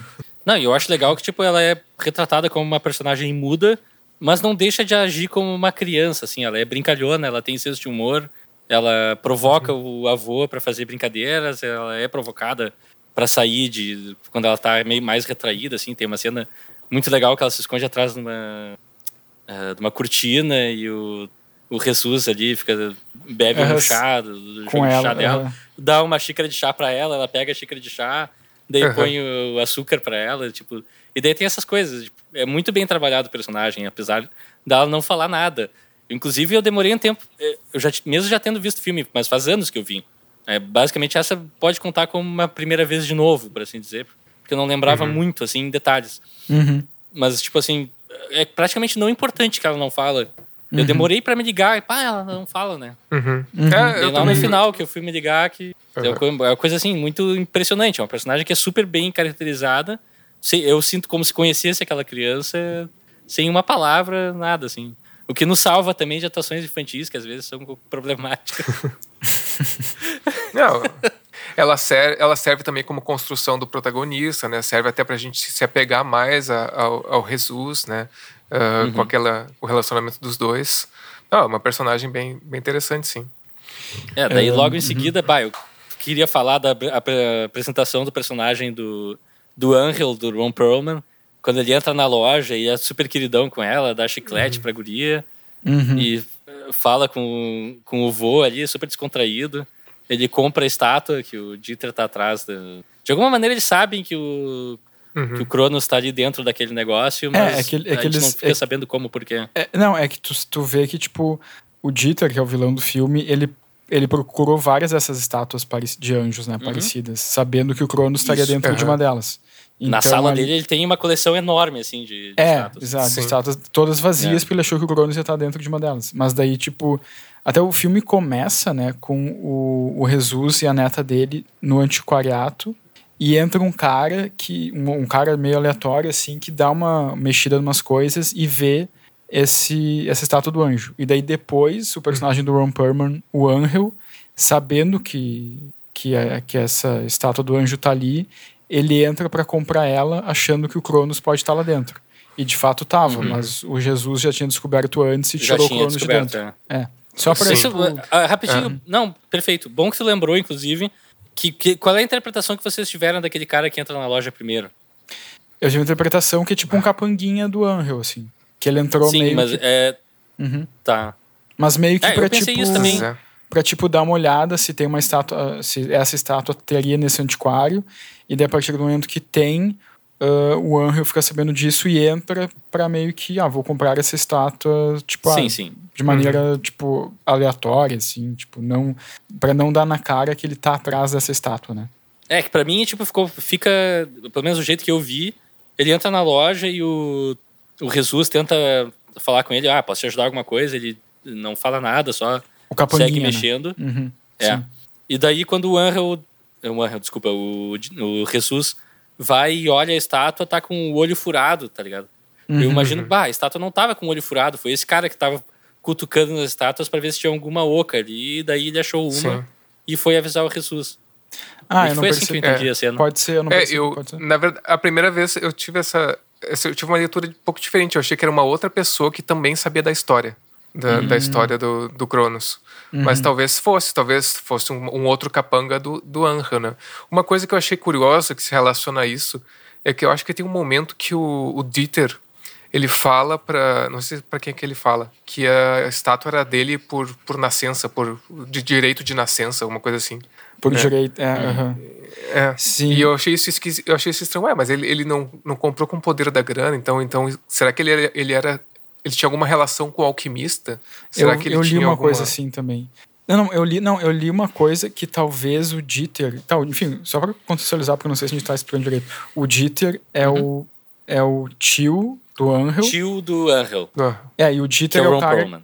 E o Dieter é o cara que quer o Cronos para poder é. viver para sempre, né? É, o Dieter tá e, doente, né? Ele tá, tá, ele tá aliás, morrendo. Tá morrendo, tá que, doente. Aliás, já era uma das minhas falas favoritas do filme, que é quando o Angel descobre o porquê que o tio dele tá atrás do, do Cronos. Ele uhum. começa a rir e cai no chão e fala: Não, mas ele só caga e mija o dia inteiro, por que, que ele quer viver para sempre ainda? Sim, sim. Sim, é exato, é aquele dos meus momentos favoritos sim, do filme. Sim. Sem querer pular muito à frente, mas. Não, não. Pode, pode não, mas, desculpa. Não. não, mas daí tá, daí o Dita, que é o vilão do filme, é, ele, ele, ele, ele dá essa fala que o Alexandre disse, né? Porque o Cronos é meu direito de nascença. Eu li em algum lugar que o Dieter talvez, talvez fosse parente do não do alquimista, mas no começo do filme se explica que o alquimista criou o Cronos para um algum cara rico, algum fidalgo, alguma ah. coisa assim. E que o Dieter seria pode poderia ser parente desse desse um desse fidalgo, é um descendente. Por isso ele tá, uhum. estaria atrás do Cronos. Mas eu acho, eu acho legal que o que o Del Toro resolveu não explicar isso a fundo assim, sabe? Acho também. E... Até porque a minha interpretação tinha sido diferente e eu prefiro a minha. Qual que é a tua? Que, tipo, tá. Ah, uma, tá, vamos só tirar o óbvio do caminho primeiro. Uhum. O alquimista na história é o cara que é encontrado morto e era imortal até morrer. Sim. Ironicamente. Uhum. Sim. no começo do filme. Mas significa né? que ele fez. Sim. É, no texto do filme a gente sabe que ele fez para alguém. Sim. Mas ele nunca entregou o negócio. Ele usou para si, viveu por um tempo e morreu. E eu fiquei pensando, pá, o Dieter, na verdade, é o cara que provavelmente acompanhou a história desde criança. Ele tem, ele tem livros, ele fez toda uma pesquisa. A vida dele foi acompanhar esse negócio e ele considera, pá, eu tenho direito sobre essa coisa porque eu sei. Tipo, esse cara do antiquário que esbarrou no negócio não tem direito nenhum de nada, tá ligado? E meio que essa foi a minha uhum. leitura, assim. Uhum. Uhum. Pode ser, pode ser também. Pode ser. É. É, o filme deixa aberto, porém dá pra. Sim. É, eu acho que, além disso, de, de, em relação ao Dieter, tem a, a, a, parte da, da grana, né? Ele é um cara que é muito, muito rico. E, uhum. e como eu, eu acho que aí também tem uma, uma certa crítica a esse tipo. Ah, o poder, o poder vai primeiro, ou a, os avanços tecnológicos vão primeiro para os milionários, é, para os poderosos. Uhum. É, é, tipo, ah, quando, quando criarem vida eterna, quem vai se beneficiar primeiro vão ser os, os, os milionários. É, é, um pouco também que tem ali na, no final daquele filme Não Olhe para Cima. É, eu vou dar um spoiler do filme aqui, tá? Uhum. Não faça Assista. isso, deixa. Esse filme tá, tá bombando não isso, ainda. Tá, não, não tá mas eu, esse filme também mas tem essa eu crítica. mensagem. Ele tem essa crítica, tipo, do, dos, dos bilionários se aproveitarem de todo o avanço tecnológico para salvarem uhum. a vida. Certo? Entendeu? Eu, então, tipo, eu, eu vou viver para sempre primeiro porque eu tenho mais grana. Então, eu acho que também tem. Esse filme tem um pouco essa crítica também. Uhum. É. Eu acho que sim, porém, aí é um momento que, para mim, o orçamento do filme meio que vai contra ele, porque tem toda essa. É, esse subtexto de. Ah, industrialista americano que está no México atrás de uma coisa. um artefato local, teoricamente. Pelo menos a gente pode entender que é local. Uhum. Não, apesar que o cara no começo fala inglês. Enfim. Uh, mas acaba ficando meio diluída essa mensagem. Ele não, não tem uma crítica muito clara a, ao poder americano, ao poder dos ricos. Também porque a fábrica que eles retratam é uma fábrica super decadente, né? Que é, é, é fábrica... o lugar que eles conseguiram para filmar, eu entendo. Que é a fábrica onde é um o Dieter super... e, o, e o Angel moram, né? É, é. é é eles moram na fábrica, não parece sim. uma coisa... É, é bem decadente, assim, é bem tipo... É, passa muito essa ideia de que o, o, o Dieter tá, tipo, tipo no, no, momento final da vida, mas também no momento final financeiro dele, né? Ele tá, tipo, é. ali no limite de tudo, assim. Mas é, é, meio ambíguo isso, cara. É meio ambíguo, sabe por quê? Porque o Angel, ele, o filme inteiro, ele dá a entender que ele quer a grana do, do Dieter. Ah, é verdade. Né? Tem, tem isso, né? uhum. né? O, o Angel, ele, ele quer que o cara morra. Né? Sim, ele, sim, sim. Então, eu fiquei, é, por isso que eu fiquei nessa dúvida. Será que o cara tem grana? Será que. É. Não sei. É, e toda vez que o Dieter chama o Angel, ele tá puto da cara, fica cada vez progressivamente ao longo do filme vai ficando pior e pior. Sim. É muito engraçado. Outra coisa que eu acho que é legal de falar é que a, o jeito que eles introduzem o Angel lá na, no antiquário, quando ele tá falando com o Jesus e tal, e a certa altura ele pega um catálogo de narizes para fazer uhum. cirurgia plástica, eu acho. Uhum. E fica perguntando, bah, esse nariz fica bom? Não, esse nariz fica bom. Mostrando, tipo, é um negócio que encaixa na, na tua, no teu rosto, que mostra mais ou menos como é que seria o formato do nariz novo. E daí o Jesus e a, a Aurora olham e ficam, é, não, esse talvez não. Esse sim, esse é bonito. Sim, já, já dá um toque interessante no personagem, né? É, e meio que amarra toda essa mensagem de, ah, viver para sempre, vaidade, uhum. querer se manter bonito também é uma coisa legal, assim.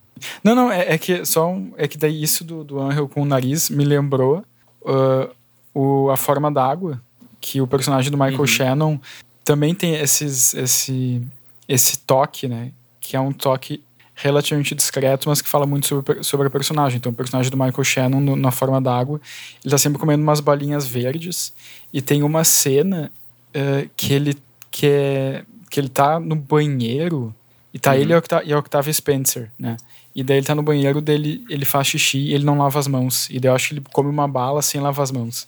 Isso também, acho que são coisas muito do autor, assim, sabe? De ter, tipo, coisas bem específicas desse personagem que são muito peculiares, né? E que também diz muito é. sobre, sobre esse personagem. É, e te comunica, assim, ah, esse personagem talvez seja um cara meio não super confiável em é. uma cena, em um...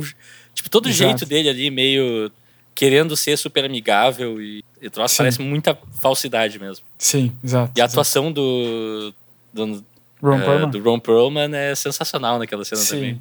Sim, Nesse filme sim. inteiro, pra mim, ele é o filme inteiro. do Ron Perlman. Ah, cara, mas eu vou dizer, cara, eu vou dizer que eu nunca, eu não conhecia o ator principal, o Frederico Lupi. Federico Lupi. Federico. Federico. Isso. Cara, eu, ah, cara, eu fiquei fascinado. Ele fez vários filmes com o Del Toro depois.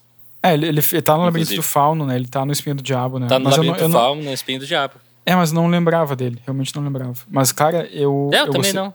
Eu, achei, eu gostei muito da atuação dele, cara. Eu acho que é um ator... Ele já faleceu, né? Faleceu em 2017. Mas, cara, Sim. é um ator que, para mim, nesse filme, ele tem uma presença, assim, de câmera incrível, cara. É incrível para mim, assim, tipo... E depois, ele, ele, no começo do filme, ele usa bigode, né? Depois, quando ele tira o bigode, uhum. parece que, cara parece que ele cresce ainda mais, assim, parece que tem um... É, ele, vai, ele, ele realmente ele tem um vai, charme, a atuação né, dele cara? vai rejuvenescendo é. durante o filme. Ele tem Quer um dizer, charme, não durante o filme né, todo. É, exato. É, Sim. É. Mas é... Ah, isso é umas coisas muito legais. Ele logo, é, logo depois que ele usa esse cara velho a primeira vez, que ele começa a olhar no espelho e percebe que ele tá com menos rugas, que ele faz uns sorrisos e tal pro espelho. Hum. Vai, também é um momento muito legal, assim, é um negócio super particular. Sim.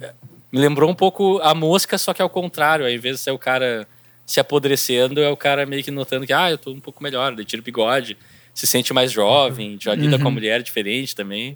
Sim. E tem vários detalhes da atuação dele que são fascinantes mesmo. É. Só que daí o, o efeito colateral desse negócio é que ele começa a sentir uma vontade de provar sangue humano. Uhum. Que daí tem a cena que eu acho também espetacular, quando eles estão na festa do clube o, The Tig uhum. Tigres, do México. Uhum. Não, não sei se vocês se deram conta disso, né? É Aquele o é o Clube Tigres. É o é Tigres. O Tigres. Sério? Eu sabia, cara. O time de Sim, futebol. eles estão na festa do clube de futebol Tigres. Bah, não tinha me dado conta disso. eu... É a festa de É, final não de ano. Tem as mesmas cores, aquele amarelo e azul do Tigres, tudo certinho. Sério? Ah, eu não tinha me dado conta Não disso. tinha me dado conta. E daí, daí na festa de ano novo, eles chegam de tarde, eu não sei porquê. Eles vão ficar ali do, do, do dia pro outro, e de, de dia eles já estão na festa. Ah, ué. Licença poética, ok. Daí, um dos convidados da festa, não sei se vocês se ligaram, é um cara vestido de relógio. Sim, sim. Subtexto, Aham. virando texto. Sim, sim. Sim. É Daí verdade. o, o Jesus vê um cara com o nariz sangrando que vai no banheiro, ele segue o cara, e daí ele. Cara, é muito engraçado essa cena, porque ele vai seguindo, vai se disfarçando, ele lava a mão ali, fica olhando o cara de canto. Daí Espera que o cara um pouco sair. de sangue Aham. na, na pia, quando o cara sai. Daí ele vai pra pia, chega um outro cara, vai lá e. Ah, não, que nojo isso. Aham. Limpa, Limpa lá, sangue. isso deve ser. Muito mal, aliás, ele mais espalha o sangue do que limpa. Sim. Só que daí o Jesus fica com nojinho de lamber o sangue da, da pia. Ele olha Uhum. pro chão e daí, não, não, o chão é onde eu vou. E tem um pingo, A pia? tem um pingo É. de sangue no chão, né? É. Vamos no chão. Aham. Não, mas eu li diferente. É, Eu li é ele, ia, ele ia lamber da pia, mas daí apareceu outro cara e, e limpou o sangue que tava na pia, e daí o cara foi embora, só tinha um pingo de sangue no chão, e ele tá, é o que me restou. Sim, ele sim, vai sim. lá, se agacha no chão e lambe É, o sangue lambe no o chão. chão. Cara, é uma das Yes! melhores cenas do Uma filme. cena espetacular. É. Sim. Aliás, um, É. um parênteses, eh, depois que o Cronos foi lançado, o, o Del Toro teve uma reunião na, no Universal Studios, nos Estados Unidos. E daí, o, o Del Toro fala, né, que ele, não, ele não, não, não sabia muito na época e tal. Mas que daí o estúdio perguntou pra ele se ele teria interesse em, ou, em vender os direitos para fazer uma versão norte-americana do Cronos. Uhum. E daí o Del Toro conta que a resposta dele foi: Mas quem é que ia querer ver o Jack Lemmon lambendo sangue do chão? E daí o estúdio falou: É, faz sentido. E daí meio que ele destruiu completamente a possibilidade de fazer um remake, assim. Tipo. Mas essa cena é muito boa, cara. Essa cena do filme é uma das melhores. Sim, é, é um dos ápices e vai. É, para mim, esse filme é tipo uma sequência de cenas espetaculares. A minha favorita é duas depois dessa. Que daí depois tá, o Angel desmaia o, o Gris ali no, no, no- o Jesus Gris no, no banheiro. É, ele dá um chute. Eles vão pro topo no penhasco. Sim, sim. É, quando depois que o Jesus lambe o sangue do chão, o Angel já entra e dá um chute nele e o, É. e o Jesus É, Maia. a gente só vê o pé, a Sim. gente não sabe que é ele, mas Só- na sim, cena sim. seguinte já é revela. Sim. Daí estão lá no topo do penhasco, que vê a cidade inteira, assim. E daí, daí eles têm a conversa ali, que o Jesus revela o, Cronos, por que, que o Dieter tá atrás daquilo, que é viver para sempre. O, o, Resu- Uhum. o Angel ri do negócio, enfim. Coloca o Jesus no carro e empurra o carro ladeira abaixo. Sim. E é também um momento Sim. legal que o carro fica meio equilibrado ali. Na cena anterior tinha alguém mostrando com os talheres, ó, o equilíbrio perfeito. Daí na cena seguinte o carro fica Ah. perfeito. Verdade. Também é o toque genial. E o. É. Enfim, ele empurra o carro É. eh, desfiladeira abaixo. e Daí ele que faz. o, o Jesus é dado como morto, né? É aí, né? Isso. Sim. É, ele morre. Ele de fato morre. Só que o Sim, sim. coração dele não é perfurado, então ele, como um vampiro Uhum. série B, ele se mantém vivo, mas todo detonado. E daí vem de, de fato a minha cena favorita desse filme, que é a cena do necrotério. Bah, sim. Que o começo é espetacular, um cara super. Desculpa o termo, Ah, mas sim. bagaceiro. O legista, né? que é o Tito. costele- costeletas, é, o Tito. tem Melhor E um lugar, do filme. e o lugar é meio decadente também, né? Uhum. Fazendo, um, fazendo a maquiagem da testa do cara. E daí uhum. vem um outro carinha super puxa-saco. Pai, esse é seu melhor trabalho, você é muito bom, não sei o quê. Uhum.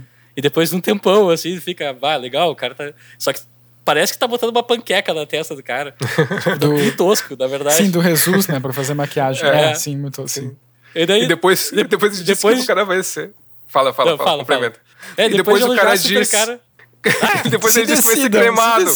Depois ele disse, ah, mas ele vai ser cremado. Eu digo, porra, é. tinha me avisado antes, eu não tinha me esforçado tanto. Antes, é. ah, aquele lá foi muito bom mesmo. É. Sacanagem do cara também. Mas esse, perso se, se esse, personagem ali. do Tito, do, do, do, do, cara que faz as, as, que prepara os cadáveres, é muito bom, né? Aliás, é um eu vou falar agora rapidinho, porque é uma, é uma curiosidade Sim. que tem uma continuação desse filme. Não é exatamente uma continuação. Com, mas é o, o, personagem do legista volta e é o mesmo ator. Sim, sim, sim. Uhum. sim. Feito anos depois. Sim, o filme se chama Mas, enfim, daí tem Somos o que Somos. É um filme mexicano também. Tá, Isso. Tá, enfim. Daí tem o velório ali, o Ron Perlman vem e vê se ele tá. Continua morto, ele continua morto, tudo beleza. Daí depois tem a, segunda parte da cena, que para mim é. Toda essa sequência é genial. O cara tá preparando o, o caixão para botar no, na máquina de crema, no forno de, de cremação. Uhum. Ele vai ligar o fogo e o fogo não pega. Ele, puta merda, de novo não. Daí ele desce lá no. Uma escadinha. Uh, é, uma escadinha, num. Como é que é mesmo? Um basement? Como é que é o nome? Porão? Um porão, porão. porão. É. Sim. Daí ele liga o gás e ouve que tá, tá tendo vazamento, não sei o quê. Amarra um pano ali, daí ele volta tranquilo, ah, subiando e tudo. Super corriqueiro, assim. Isso é a coisa que eu mais gosto. É, tipo, retratando o dia a dia de um cara que trabalha com cremação, assim. Sim. É uma coisa que se vê pouco uhum. e o Del Toro também é fascinado em fazer esse tipo de coisa. Ele faz muito bem, assim. Sim. Só que daí, assim, discretamente, quando ele vai voltando, no fundo a gente vê que a porta tá aberta, que não estava aberta antes. Uhum. O cara não vê, ele só passa reto. E o caixão tá aberto, ele não vê também. Ele é, ele fecha o caixão de... como, como se. Ele fecha o caixão como se fosse tipo, ah, eu esqueci de fechar antes. Aham. Uhum. Sim. E ele liga ali, pum, foi pra, pra cremada. E o Angel volta. Ah, eu quero ver o corpo de novo para ter certeza. E o cara, vai, ah, boa sorte, agora tu quer ele bem passado, mal passado. Sim. Sim. É. Essa sequência é espetacular, assim. Sim, Sim é verdade. O, o storytelling sutil, assim, do, do Gris fugindo dali é maravilhoso. Daí ele vira uhum. meio que um. Eu não sei por que botaram a roupa nele ao contrário. Daí uhum. aparece ele meio como. Ele, ele, ele, tá com a gravata nas costas. Me né? lembrou tipo, Maligno. É, é. Me lembrou Maligno, juro por Deus. Quando eu vi, me lembrou Maligno. Sério. É, isso eu não entendi por que também, porque que ele ficou com a gravata Sabe nas que costas. Eu, o que, que eu achei? Porque eu acho é... que é a simbologia, mas fala, Leonardo. Não, eu, eu, eu senti eu senti um pouco que tá, ele fica com, as, com, a gravata nas costas e, o terno, a, tipo, a parte de trás do terno ele usa na frente, né? Uh, uhum. e, e, não, e acho que depois ele tá usando meio que uma capa mais tarde, né? Eu, eu, pra mim foi uma coisa que me remeteu um pouco. É, ele tipo, usa tipo um chale, eu acho, envolvido no pescoço. É, uma coisa que me remeteu um pouco, digamos, até de certa forma meio que um super-herói justiceiro, mas também um pouco a Drácula, sabe? Porque... Uhum. Não, o, o, o, final, tem uma cena final que remete ao Drácula do Gary Oldman. Do Coppola, sim. É, do Coppola. Eu me lembro, exatamente, eu li a mesma coisa. Mas quando eu vi no filme, uhum. me lembrou muito isso, Alexandre. Porque, porque o Sim, cara todo, todo, todo pálido, né? Com cabelo muito branco, todo pálido, lembrou muito Drácula do Coppola. É, nessa altura uhum. do filme, a pele dele tá toda detonada, ele tá com a testa grampeada do, do necrotério, tá Sim. todo eu, eu vocês falaram, vocês falaram, tu falou do Rafael da, da questão estética, né, da, da preocupação uhum. estética ali na, na cena que o Ron Perlman começa, foi nessa cena que tu falou, né, do, dos, dos narizes. Do nariz, é. Uhum. É. E será que isso, isso, essa questão dele, quando ele morre e agora ele vai aproveitar da vida eterna por ter utilizado Cronos, deles ter uh, ficado com essa pele cinza, uh, é uma, não, não sei exatamente tá em... aquela aquela cor, né? Ele parece que ele tá. Vai descascando. Ele, fica né? com, uma pele meio cinza, meio azul, não sei exatamente que cor é aquela, e vai descascando a pele, né? E daí por baixo tem aquela uhum. pele branca, branca com umas rugas, assim, né? É uma coisa esteticamente bem, assim. É, feia, né? né? Assim, uhum. é, é, esquisito, né? Tu acha que, que isso é, é tipo uma crítica, é proposital, assim, essa, essa questão da, da dessa estética? Não, não sei se, se vai vai ao encontro dessa ideia aí. É possível, eu acho que sim, eu acho que pode ser um paralelo feito. De certa forma, uhum. o, o Gris, ele não tá tão preocupado assim com a estética dele, ele tá mais preocupado em viver a vida dele e tudo mais. Que ele tá apodrecendo em vida é um exagero, obviamente, da simbolo, uhum. falando em simbologia, mas acho que tá mais dentro de que tá, ele tá ele envelhece e a vida dele segue, assim, é meio que acho que é o que está sendo contrastado ali. Enquanto que o uhum. Dieter e o, e o Angel estão, bah, não, super preocupados. Eu quero ficar jovem eternamente, quero ficar bonito, quero ter um nariz perfeito, não sei o quê. E uhum. o Jesus, não, ele é um cadáver ambulante e não tá nem aí, ele tá, quer viver a vida uhum. dele. É, eu acho que é justamente isso, é justamente esse contraste é. Que, que é a crítica. Uhum. Apesar de que ele é o cara que vive para sempre nesse caso. Sim. Teoricamente. É. Daí tá, o Dieter vai lá, bate no, no Angel quando ele fala que não. Aliás, uma cena brutal, né? O cara Sim. bate nele com a, com a bengala. Sim. Quebra uhum. o nariz do, do Angel. Coitado do nariz dele. Nesse filme sofre punições constantes. Sim, então, é uma coisa legal que gente... Ele chega a sangrar, né? É. E, sim, sim. E uma coisa que a gente não falou antes também é, é só para fechar a série de obsessões do Guilherme Del Toro nesse filme uma delas também que ele fala, e todo o filme dele tem praticamente, são coisas em potes, pedaços humanos ou pedaços de alguma coisa dentro de um pote. Ele uhum, diz que uhum. quando ele ia pro colégio, ele tinha obsessão em entrar na, na sala de ciências e tinha aqueles potes com cobra dentro, coisa, uhum. não sei se uhum. vocês tinham isso no colégio de vocês. Não no, meu, Sim. no meu tinha. É, daí ele sempre teve uma obsessão com aquilo e todo filme ele põe em algum momento um pote com algo dentro. Daí Não, o... Uh-huh. o Abe Sapien no Hellboy tem isso, né? Eu acho. Sim. Não sei. O... Tem. No Pacific Rim, no, no laboratório dos caras que estão estudando os monstros gigantes também, tem potes com coisas ah, dentro. sim, sim. Aliás, sim. tem tubos enormes com coisas dentro. O, a forma da água também tem em certos momentos. Todo filme ele acha um jeito de botar em algum canto. Pode ter certeza. e o Dieter tem uma coleção de potes com pedaços do corpo dele que ele é, fica subentendido que ele teve câncer e ao longo do tempo foram tirando pedaços dele e ele fala, ah, metade do meu corpo está uhum. nesses potes e a outra metade está sendo devorada em vida. Ele é super dramático e, e teatral. Uhum. Nosso amigo Peter. Sim. O que, que, vocês acharam desse personagem? Cara, eu, eu gostei, assim, acho que é um pouco o que o Alexandre falou antes, assim, acho que os do, o, tanto ele quanto o Angel são, quanto o Angel, personagem do Ron Perlman, são bem um, caricaturais, assim, né? De certa forma. Mas eu acho que o Dieter é uhum. é mais. É mais caricatural. É mais, tipo, ah, o cara malvadão, rico. Sim. o que a gente acha que é rico, que cara viveu para sempre. Mas eu, é. tu percebe isso como uma proposta do filme, né? É bem evidente isso. Uh, uhum. Mas. E o Angel, por outro lado, eu acho um, um personagem que também é caricatural, mas ele é mais. Tem toques que deixam ele um pouco é. mais longe um pouco mais dessa, humano, né? dessa caricatura. É. é. É. é. ele é mais próximo de alguns outros personagens que o próprio Ron Perlman já fez, né? Que é, costuma fazer, aliás, né? Que é tipo um malvadão, meio gangster, assim. É, no Drive ele é um tem... gangster malvadão, né? É, exato. É, é verdade. é verdade. Mas. Não, o que, o que eu ia dizer sobre isso é que, tipo, tem, o Ron Perlman, acho que em relação. Né, o Angel, em relação ao Dieter, se afasta um pouco disso, porque tem algumas cenas que a gente vê só o Angel no quarto dele, que é um quarto minúsculo e dentro da fábrica, e só de algumas coisas que ele faz, tu já. já eleva um pouco o personagem, né? Tem uma hora que ele tá, acho que, ouvindo música hum. e, sei lá, tá mexendo no dedão do pé, e daí ele vai é. lá e cheira o dedo que ele usou para mexer no pé. E daí, e que é genial, assim, daí logo depois toca, tipo, o telefone dele, ele sabe que é o, que é o tio dele, o Dieter, daí ele começa a esbravejar, atende o telefone e diz, sim, tá, já tô indo aí. Daí ele desliga o telefone e começa a xingar o cara de novo. Então, quem tipo, nunca essa... fez isso? É, quem nunca fez eu, isso. Eu me identifiquei imediatamente. Tem dias que o celular toca, eu olho quem tá ligando e pum. E Faz uma parte. coisa que a, gente, não falou também, que eu percebi, eu achei, o quarto do, do Dieter, ele é meio não realista ali, né? É meio. Tem, é meio, sei lá, aquele lugar é meio. Tem uma névoa, né? Não sei se, é, meio... uma, tipo uma uhum. névoa, uma, meio fantástico ali, né? Não, é como uma, se fosse é uma, uma, decoração... névoa, eu entendi como se fosse uma névoa meio gelada, assim, sabe? Meio, meio pra preservar uhum. ele, assim. Sim, sim. Hum. Mas daí dá toda uma ambientação diferente, né? Meio. É, e a gente, também ali, a gente entra na fábrica, é tudo meio decadente, não sei o quê. Quando chega, uhum. passa na porta do Dieter, que tu só pode entrar com luvas e, de borracha e máscara e tudo.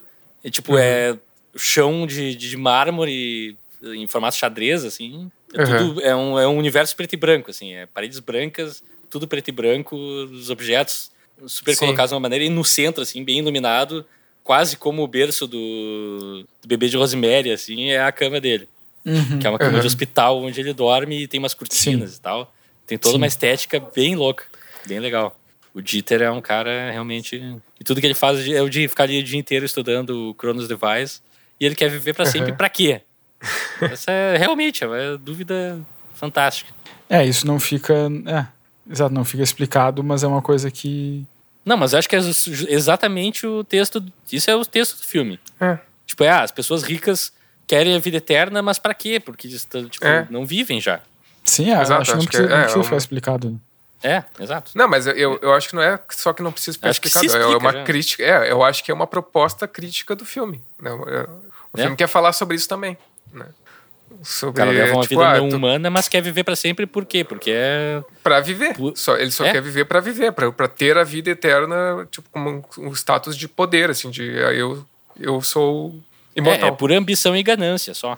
É, é.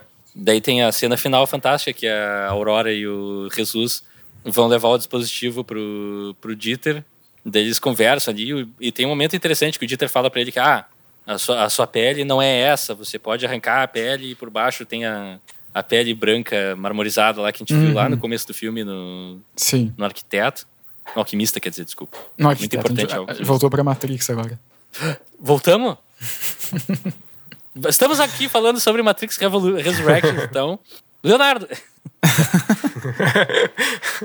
Mas daí ali tem o confronto final, o Dieter esfaqueia o, Jesus, que tá no chão, e o Dieter vai esfaquear o, o coração dele e a Aurora salva o dia, como a super-heroína que ela é. é. E o Jesus começa a beber o sangue do Dieter, que é também uma cena surpreendentemente forte no filme, assim. É, é verdade. Fica muito impactante naquele momento, com a Aurora Sim. olhando, assim. Uhum. Uhum. E aquela cena clássica de uh, o Jesus não queria que a Aurora estivesse lá e ela tá lá e daí ela salva ele. Ela, ela dá uma paulada na cabeça do, do Dieter, né? Ela mata o Dieter, assim. na real, né? É, é, ela mata ele. É o que acontece. Assim. imediato. É, exato. Sim, sim. Essa criança exato. tem a força de 20 pessoas. É, mas. Sim. é que ela usa uma bengala também, né? É. É aquela coisa, né? Ela é inabalável também. É como eu falei no começo, né? Tipo, ela faz essas coisas e, tipo, tá ligado que ela é uma criança, né? Tipo, uhum. ela poderia ficar impressionada, ela poderia, tipo, ficar travada, mas é, tipo, ela simplesmente faz as coisas. E... É, porque ela tá defendendo o vô dela. É. Ela veio ali para proteger o vô dela. Isso fica bem claro. Sim. Inclusive tem uma cena genial que a gente pulou por cima totalmente. Quando, é, quando o Jesus vira zumbi de fato, tá todo detonado, ele volta para casa e é a Aurora que recebe ele e ela leva ele pro.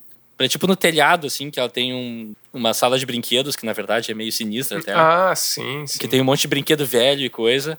Que ela tenta montar uma cama para ele ali. Só que eles é. se dão conta que o sol machuca ele. Dela monta uhum. uma caminha dentro de uma caixa de brinquedos enorme é. que ela tem. E ele dorme lá, daí é uma cena super bonitinha, uhum. assim, dele. Essa cena é muito legal. E ela vai fechando a caixa, assim, é muito tri. Essa cena é bem, é, é bem marcante.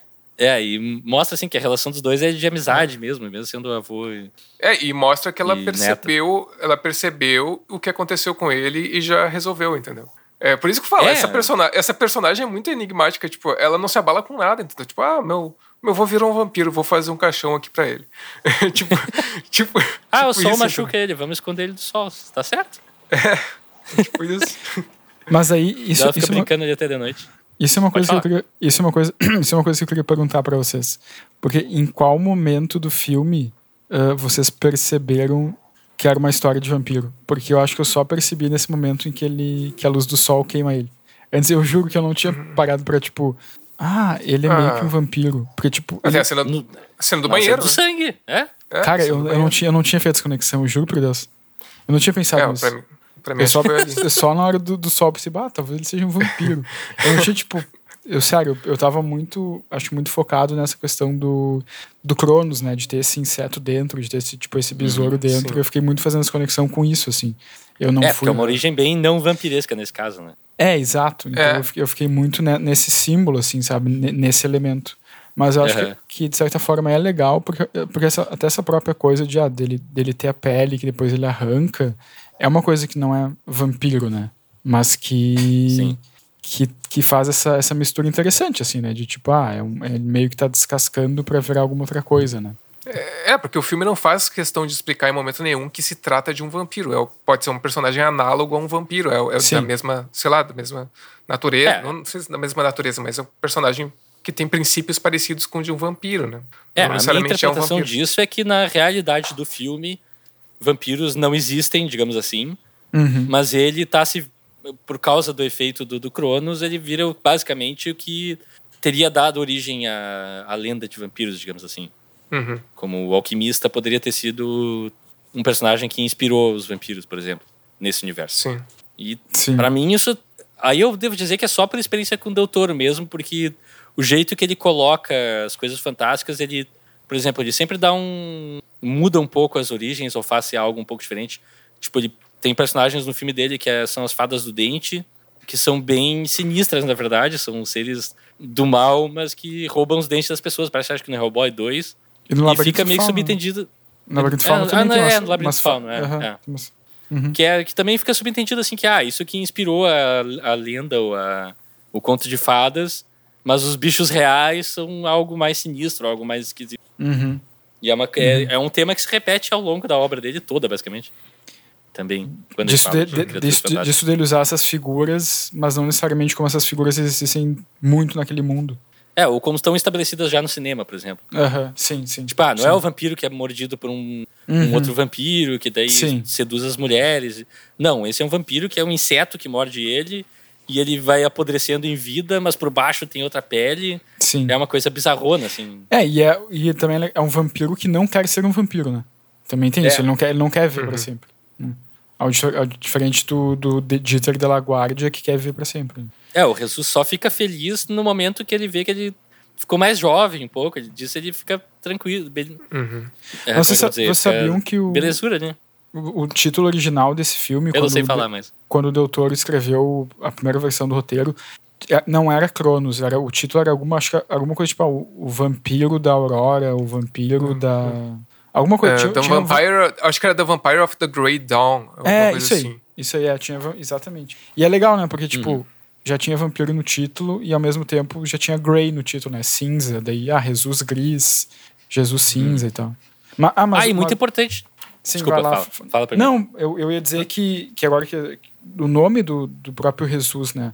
Porque tem, tem também algumas simbologias religiosas nesse filme, e uma delas é do nome do Jesus, Várias. mas também que ele, quando ele pega o escaravelho pela primeira vez, ele é perfurado na mão, né? E depois uhum. ele também usa no coração no e, e perto do peito. Então, uhum como Jesus foi crucificado na, na cruz, né? Tipo, do estigmata, acho que se diz, né? As, as, os uhum. estigmas, eu acho. Então também tem essa, essa leitura, assim. Mas o confesso... é quem manifesta os mesmos feridos de Cristo. Ah, tá. tá. Uhum. Mas eu confesso Mas, assim, que eu, é... são, são coisas que eu só percebi de, lendo depois sobre o filme, assim. Eu não fiz essa conexão É, eu também não tenho uma, tipo... um conhecimento religioso muito profundo. Não, mas dizer, ah, tá, perfurou a mão e o peito, tu pode conectar isso com a história de, sabe, com Jesus, né? Mas Sim. eu não fiz essa conexão durante o filme, eu só percebi depois lendo, assim. Mas, enfim. Ah, isso agora. Ah, tu me lembrou uma que... das falas do Dieter. Fala. Não, acho que percebendo isso ou não percebendo, o filme funciona igual. É. Tipo. É, eu até não fico sem autoridade para falar, porque a linha religiosa do filme eu não, não segui. Eu também não. Também. Eu, uhum. em, em, um momento que outro, só em um momento que outro, assim, que eu pesquei é. alguma coisa, mas. Uhum. é, mas no, no, no momento que ele no momento que o filme te coloca esses nomes, ele te faz. É, eu fiquei pensando, tipo, onde é que tá essa, essa relação, entendeu? Porque, assim, tá, uma coisa é tu ter um personagem chamado Jesus, outra coisa é, tipo, ah, tem o Jesus, tem o Ángel de la Guardia, é, que é o, é o é. anjo da guarda. E eu fiquei, eu fiquei tentando buscar essas associações, muitas vezes eu não, não consegui, mas também, como o Leonardo falou, não me atrapalhou na experiência do filme, entendeu? Só, Bom, só... sim, sim. Não, agora me lembrando, o Alexandre falou agora o, qual era o título inicial do filme, né? Vampire of the Grey Dawn. Dawn é Aurora, né? Que é o nome da neta dele. Sim. Então tem é. toda essa. essa... Ah, é. Só, também, só me dei conta Ai. agora, falando com vocês. Mas, enfim. E um detalhe muito importante que a gente errou, que não é a Aurora que mata o Dieter. O Dieter fica vivo, tá se contorcendo hum. no chão. O uhum. Angel chega, encontra ele e mata ele. Ah, é Sim. é verdade. E daí é, verdade. é o final da, do arco do Angel que ele. Finalmente, uhum. não, não, tu já viveu demais, daí é minha vez de viver, deixa tu, me dá a tua herança e vambora. Uhum. Depois, e mata ele de fato. Depois tem o confronto do Angel com o, o, o Jesus, que é ali naquele. Uh, como é que é? Aquilo é um outdoor que eles sobem, né? É tipo um Não, troço é o, assim. é o luminoso da, da Luminoso. Luminoso, é. Luminoso. E não sei se vocês se ligaram, peraí, rapidinho. No luminoso, o que, que tem entre, de- é, tem entre as letras de De La Guardia? De ah, Entre as letras Ou de La- Lago... acho que é só La Guardia. Não sei, não percebi. Tem um relógio! Ah, tem, Ah. é verdade, é verdade. Tem, tem, tem, tem. Ah! É a certa altura, o plano é o Angel de um lado, o Jesus do outro e o relógio no meio. Sim. É maravilhoso, Sim. como se fosse um vitral, assim. É Sim. muito, muito a Sim. fuder essa parte. E daí eles Uhum. brigam, caem de lá e o Angel morre na queda, mas o É, o Jesus Angel. não. É. Não, o Angel, pega, eles- o Angel ele- se segura. Ele, ele- o Angel cai proposital. Ele cai os Ah, dois. O Angel cai eles pro- pro- propositalmente. Não, Não, Jesus ele, cai. ele Jesus... agarra. É, o Jesus. O Jesus agarra o Angel e se joga junto com ele. É verdade. É, isso. o Angel fala uma ameaça pra ele, o Jesus começa a rir com uma cara de psicopata, se atira no, no Angel e se joga. É, o Jesus Uhum. fala, É "Ah, muito pra, tri pra aquela mim parte." vai ser só uma queda, né? Porque ele não vai morrer. É. Ele vai cair, mas não vai morrer, mas o, o Angel sim. É verdade, teve isso. E daí vem outra coisa perturbadora, que a Aurora encontra o corpo do Gris, ele tá inconsciente, tá ali, acho que de fato morto mesmo, porém o coração dele não foi perfurado, então ele vai ressuscitar e ela põe o, o Cronos na, na mão dele pra, Pra ele reviver. Uhum. pra ele reviver. Não é, é na mão ou no peito? Não lembro exatamente. Ah, acho que é no, no peito, no peito, no peito. No peito, né? E daí o, o Angel vê que ela tá sangrando e ele vai pra meio que desesperado assim pra se alimentar nela e daí que ela fala, Alexandre, a fala única daquele É. não, calma, o, Je- o Jesus fala que ela tá sangrando. Ah, o Jesus vê que ela tá sangrando. Sim, Ele falou- sim, falou- Sim. falou- não, Ele tá, falou ela tá Ah, sangrando. falei Angel. Desculpa. Sim, sim, o, Je- É, o Jesus. o- ela tá sangrando nas mãos, assim. Isso. A, a Aurora tá sangrando, sangrando nas mãos e a fala dela é abuelo. É uma coisa assim que ela fala, né? Ela fala, ela fala com uma voz meio misteriosa, assim, abuelo. E é só Acho isso que ela, tá fala. assustada ali, né? Porque o vô dela É. vai.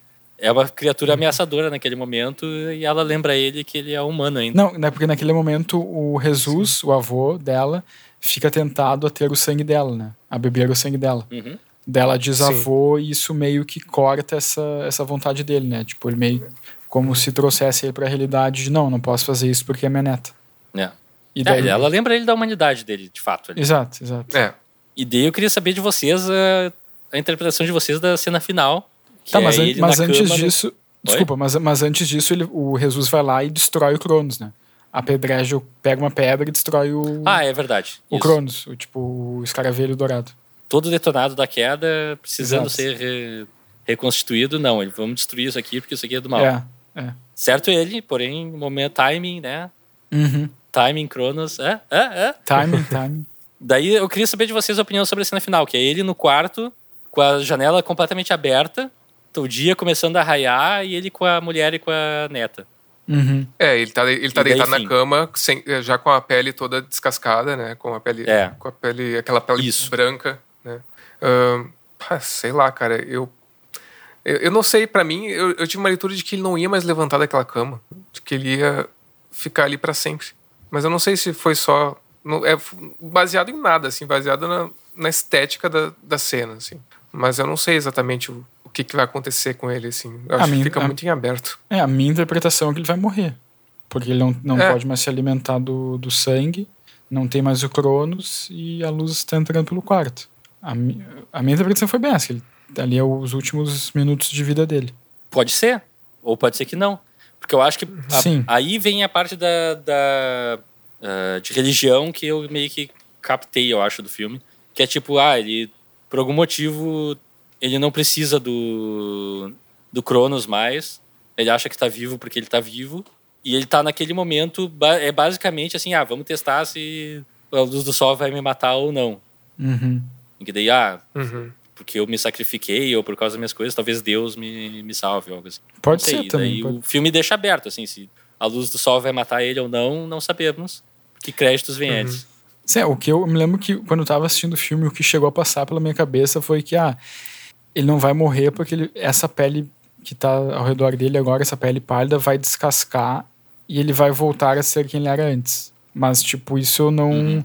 Sim, eu pensei assistindo o filme sem juntar todos as. Juntar, sem juntar todas as peças do filme depois, assim.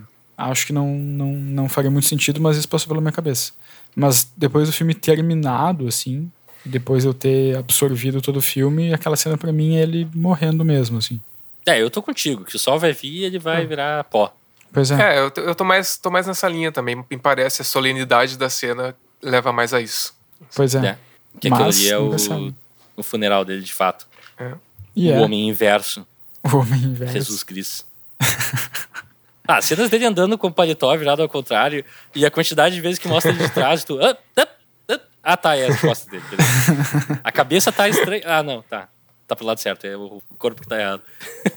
ah, eu, eu vou dizer, eu, é gostei, eu gostei bastante desse filme. Gostei bastante.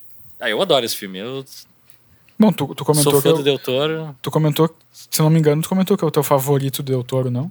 Não, não, não. Então, não, eu, eu acho que às vezes invento coisas Nem na minha cabeça. não sei, cara. É, isso tu inventou na tua cabeça. Eu acho que tu falou isso pra mim, cara. Ah, que é o teu predileto do Del Toro. Ah, então eu viajei.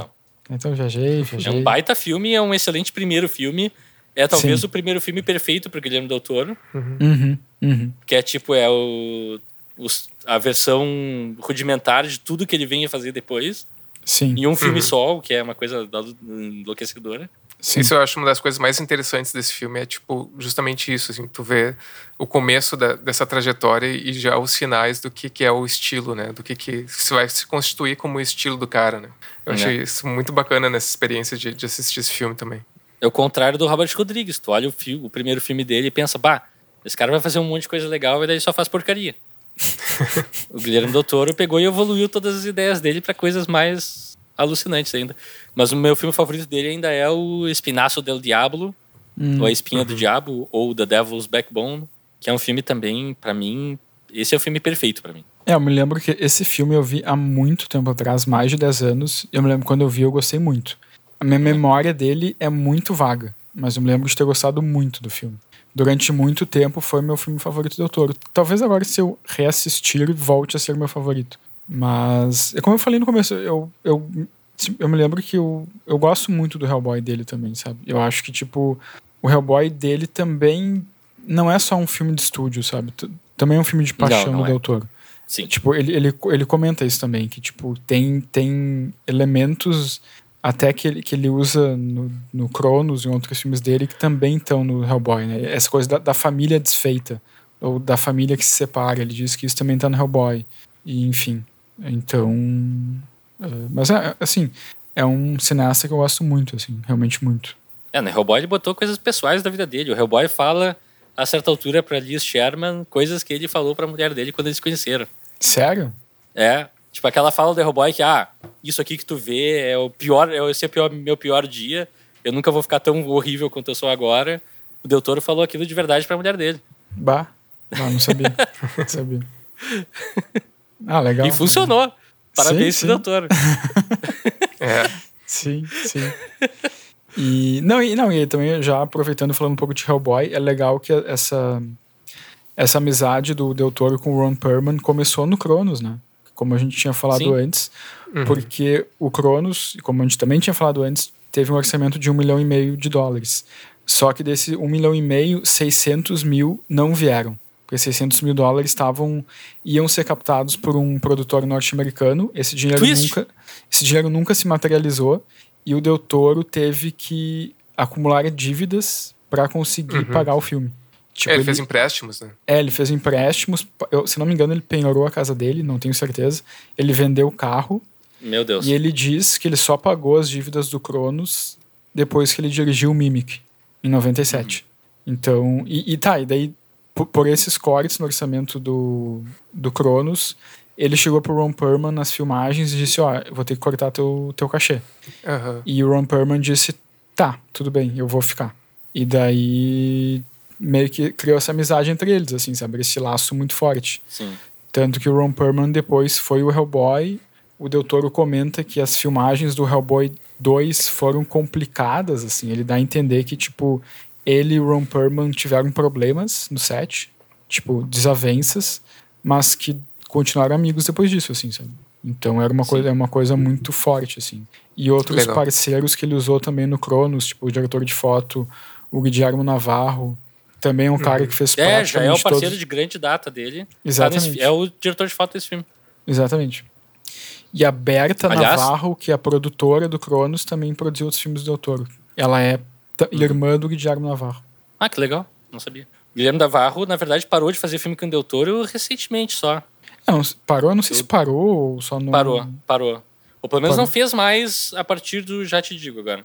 Ah, é? Conversem é? um pouco entre vocês que eu tô procurando a informação. Vamos conversar entre a gente. O que tu vai jantar hoje, Alexandre? Pá, cara, eu já, já jantei, cara. É, pois é. Nada de especial. Ah, eu ia pedir um Mac, mas daí eu, a conversa tava tão boa que eu esqueci. Não, não, não adianta, cara. Ontem eu pedi um cachorro quente e não adiantou nada porque eu não senti o gosto de nada. Ah, pois é. Mas tá sem ser... sentir o gosto? Aham, uhum, tô. Mas não tô sentindo ah, direito. Ah. Pacific Rim foi o último filme com Guilherme Navarro do Del 2013. Com, 2013. Com os dois, né? Ah, ok. De lá pra cá eles não trabalharam mais juntos. Porque não sei uhum. se aconteceu alguma coisa ou não, eu só conflito. Que, enfim, filme grande a gente sabe que às vezes é difícil de fechar as datas, né? Uhum. Pode Olha, ser só isso. O, o Pinóquio, dirigido e roteirizado pelo Del Toro, é para ser lançado no segundo semestre deste ano. Hum. Olha só. Esse ano ainda? Sim, tá aqui no MDB 2022/2.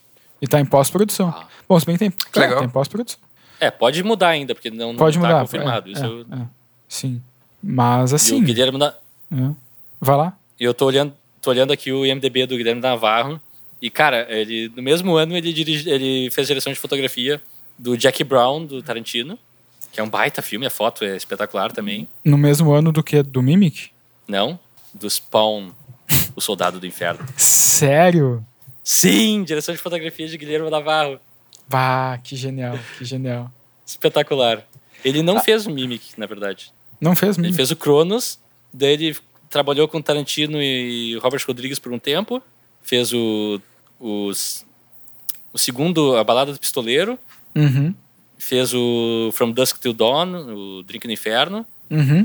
e fez o Jack Brown. Daí fez o Pequenos Espiões, e daí ele fez o Espinho do Diabo, e daí seguiu com o Doutor por mais vários anos. E ele também foi diretor de fotografia do, dos dois últimos Crepúsculos. Sério? Amanhecer, parte 1 um e parte 2. Maravilhoso. Ah, muita experiência, muita experiência. O que eu tinha lido também, eh, de curiosidades, assim, que, de acordo com o MDB, o Del Toro também foi cotado para, ou foi convidado para dirigir o Eu Sou a Lenda, mas não quis dirigir. Uhum. Uhum. Foi, foi convidado para dirigir outros filmes que eu não me lembro, mas um dos filmes que ele foi convidado para dirigir, que eu fiquei muito curioso para saber como teria sido isso, foi. A, não, Alien versus Predador. Cara. não, cara, eu, é sério, eu fico muito curioso. Imagina um Alien vs Predador Mais uma obra do Paul Widescreen Anderson, favorito do podcast. Sim. o primeiro Aliens vs Predador, que é uma porcaria também. Mas tem coisas boas, tem coisas boas. Ô, pessoal, o nome do cara é Paul W.S. Anderson, tá? O Rafael tá zoando, ele chama de Widescreen ah. Anderson. Não, mas WS... WS só pode ser widescreen. Só pode ser. é a única coisa que encaixa ali. Ah, eu só queria lembrar uma coisa que a gente não citou durante o episódio inteiro. É que o Del Toro tá em cartaz com o Beco do Pesadelo, que foi um dos filmes... Ah, é? Foi o grande motivo pra gente fazer esse episódio sobre Sim. o Del Toro, na verdade. Tá em cartaz já o filme? Tá eu, eu vi agora que tá em cartaz nos cinemas, cara. Ah, tá aqui. Eu queria ver esse filme.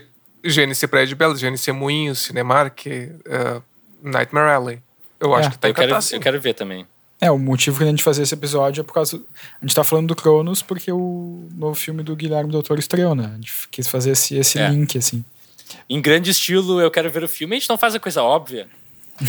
exato, exato. Acho que a gente sempre vai. Sempre vai... Mas eu, eu queria, tipo, acho de, eu não sei, acho que a gente tá terminando, mas eu queria trazer uma.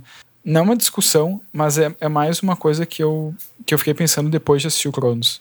Porque muitas vezes, uh, antes de assistir o Cronos, eu sempre pensava nos filmes do Del Toro e eu sempre tentava escolher qual era o meu predileto, assim. Uhum. Uh, mas ao mesmo tempo eu sempre percebia que eu sentia que alguns filmes do Del Toro eu gostava, mas para mim, isso não é uma crítica, tá?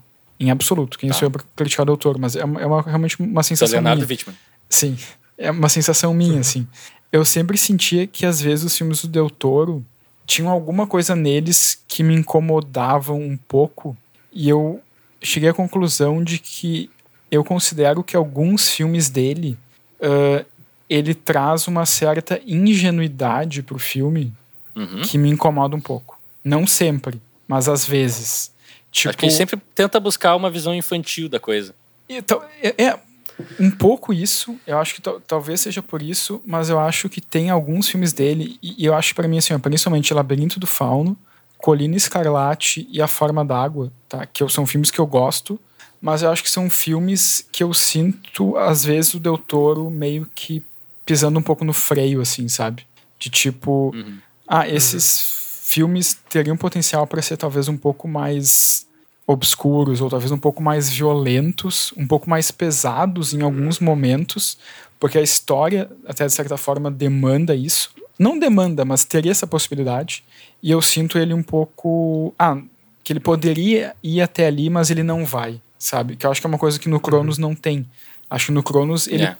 pega tudo e ele, tipo, ah, ele vai até o fim, sabe? Ah, tem o, o avô uhum. sendo perfurado pelos caravelhos na frente da neta, a neta quase mata um cara, o avô morre na frente da neta, tipo, ele vai até o fim. Eu sinto que, por exemplo, no Corlino Escarlate, né, tu tem ali os personagens da Jessica Chastain e do Tom Hiddleston, que são irmãos e eles têm uma, uma relação incestuosa. Que, claro, é um tema difícil, é um tema pesado para se tratar Que está em voga em Hollywood uhum. ultimamente, inclusive. Inclusive Como? o filme que eu recomendo, meu filme favorito do ano passado, A Medium, tem incesto também. Vários filmes têm, têm tido isso ultimamente. Sério? Desculpa. Só um não, não, mas eu digo que sim, é um, é um Game of é Thrones um, popularizou. Desculpa. É um tema, não, mas assim, é um tema pesado, um tema sim. difícil de ser tratado, sim, evidentemente. Sim. Mas eu acho que, por exemplo, no Carolina Escarlate, uh, isso, essa relação ali entre os dois personagens, entre a Jessica Chastain e o Tom Hiddleston, isso tá posto, mas para mim tá posto de uma maneira muito sutil demais, assim, que eu acho que o filme perde um pouco com isso. Me diz uma coisa, até Por... quando tu, tu acha, até onde tu acha que isso pode ser liberdade criativa? A gente está falando do Cronos, que é um filme uh, de um orçamento, é um, o primeiro filme dele, longa-metragem, né, um orçamento reduzido, um, uma liberdade eh, Sim. praticamente irrestrita ali, né? Sim. Uh, e aí esses outros filmes que tu falou, A Forma d'Água, Labirinto Fauno e tal, são filmes maiores, né? São filmes com orçamentos maiores, né? E eu, é, eu não sei mas até por... que ponto influência mas, de estúdio, né? É, mas... Uh, não, tá, mas só, só, só pra eu concluir, tipo... Dessa essa questão da, da personagem da Jessica Chastain com o Tom Hiddleston, eu acho que eles têm essa relação e eu acho que o filme poderia uh, mostrar isso um pouco mais, assim, ou, ou sugerir isso mais durante o filme para criar uma atmosfera mais pesada e mais, uh, mais sufocante para a personagem principal. E eu acho uhum. que o Del Toro meio que. para mim, isso é um pouco exemplo, sabe? Parece que ele meio que pisa no freio, sabe? Eu, e assim, uhum. é isso. Mas eu entendo o que o Alexandre está falando, mas ao mesmo tempo, por exemplo, O Labirinto do Fauno não é um filme de estúdio, é um filme de coprodução com a Espanha, por exemplo. E eu uhum. sinto que no Labirinto do Fauno eu também sinto um pouco isso, sabe? Eu também sinto que teria momentos que poderia ser um filme um pouco mais na falta de uma palavra melhor, um pouco mais pesado, um pouco mais atrás, um pouco mais dessa violência, traz um pouco mais dessa ameaça, dessa ameaça fantástica, uhum. bizarra que, que, que, acontece com a menina, a personagem principal, mas às vezes o doutor não vai até ali, sabe? E isso não é uma crítica, uhum. mas eu percebo não, que às entendo, vezes entendo. é uma coisa que eu sinto que Bah, eu gostei muito dessa ideia desse filme, eu gostei da execução, mas eu senti que ele poderia ter ido um pouco a mais, assim, sabe? Ele poderia ter ido, tipo, pisado no acelerador mesmo, assim, sabe? E isso eu acho que são coisas que às vezes eu, eu sinto um pouco. É uma certa ingenuidade, uma certa. Uh, me faltou a palavra, assim, uma certa. meio púdico, assim, sabe? Em, em algumas coisas uh, em alguns elementos de, de, alguns filmes dele, não de todos. E eu acho que isso às vezes é um Sim. pouco. Me, assim, me, me, me, uh, me, de, me, incomoda um pouquinho, assim, sabe? E eu acho que, por exemplo, no Hellboy não tem isso. De como eu me lembro do Hellboy. Porque para mim ele pega os elementos do Hellboy ele vai até o fim. Ele mostra os monstros, ele mostra as lutas, ele, ele realmente junta tudo isso, sabe? E no Pacific Rim também, sabe? No Pacific Rim ele vai até o final. São monstros gigantes lutando contra robôs gigantes e, tipo, eu vou mostrar isso aqui da maneira que eu acredito. Uh... É, que eu acho que nesses outros filmes é o foco da história acaba sendo menos as coisas sobrenaturais ou. Eu não sei. Mas é... no Labirinto Fauno não é, é também. Eu, dizer, eu, não, eu não vou aqui fazer uma grande defesa, porque eu acho que isso é muito também pessoal e é muita sensação. Eu, em vários aspectos concordo contigo, inclusive na Colina Escarlate esse sim, para mim é o filme que destoa da filmografia dele, como um filme que não vai tão a fundo no, no, que eles propõem e que a história é meio rasa mesmo. É. Esse é um filme que eu não uhum. gosto muito. Sim, sim. Mas sim. agora no Labirinto do Fauno eu vejo mais como, ah, para mim parece que a história tá mais focada no conflito da guria, como ela se vê naquela família e as coisas fantásticas são só uh, manifestações de, de medos que não são coisas que se concretizam, então fica nesse meio termo. Uhum. Mas eu posso, eu entendo como isso pode ser frustrante para alguém que esteja assistindo, tá uhum. É, acho não é uma defesa. Eu é acho só... que às vezes, é, é, é, acho que é bem isso. Às vezes eu sinto que os, não, não, será que alguns momentos dos filmes dele, de alguns filmes dele, não todos, ficam no meio termo em algumas coisas, sabe? É. E isso muito também um da pouco. mensagem dele é que os seres fantásticos e as coisas uh, fora do mundano na verdade, são a menor das ameaças e a ameaça acaba sempre sendo algum humano. Uhum. A espinha do diabo tem isso, o labirinto do fauno tem isso. Uhum, sim. Então sim. acho que isso também acaba dando esse aspecto meio, ah, parece que não está indo de cabeça uhum. na parte mais fantástica da não tá história. Não está mergulhando então, é... tudo, né? É, enfim, é. enfim. É, faz parte do estilo, né? Daí... Mas, mas, eu concordo, eu acho que desses filmes. Mas eu tô contigo, mais... eu não, não, tô, não tô discordando, sim. eu só tô, acho, sim, tentando racionalizar, assim. Mas eu concordo contigo, acho que desses filmes o que mais me frustra é o Colina Escarlate. É, Embora sim. eu goste do filme, acho que nesse sentido é o que me frustra um pouco, assim. Ah, esse filme eu não gostei, assim. Eu saí do cinema realmente decepcionado, eu achei...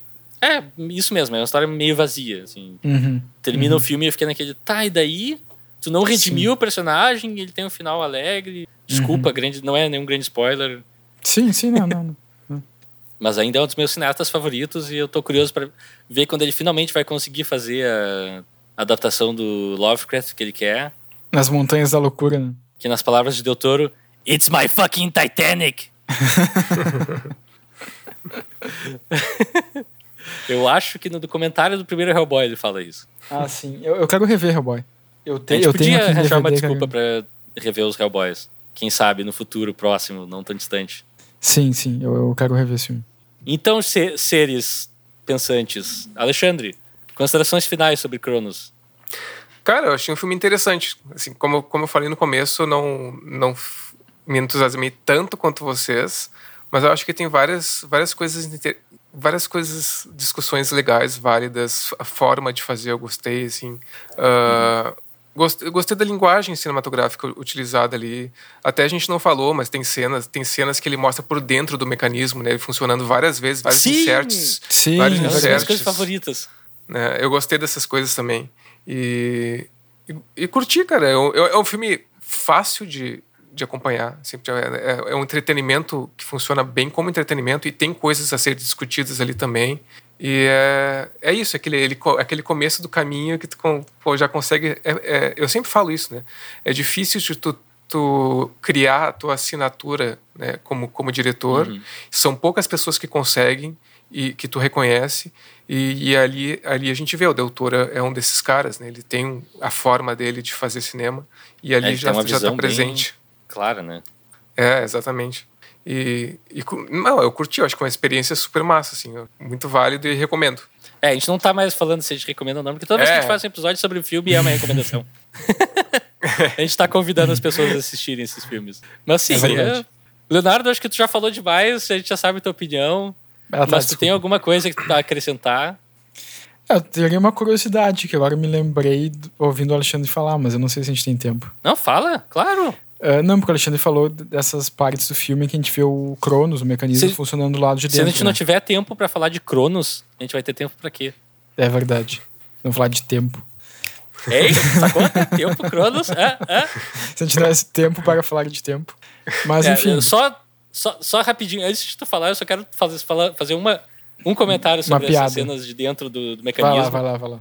Que para mim é genial, que não tem nenhuma preocupação com realismo, com escala, com nada. Ele Sim. mostra lá dentro como se fosse uma, uhum. uma sala gigantesca com um inseto lá e mecanismos, tipo.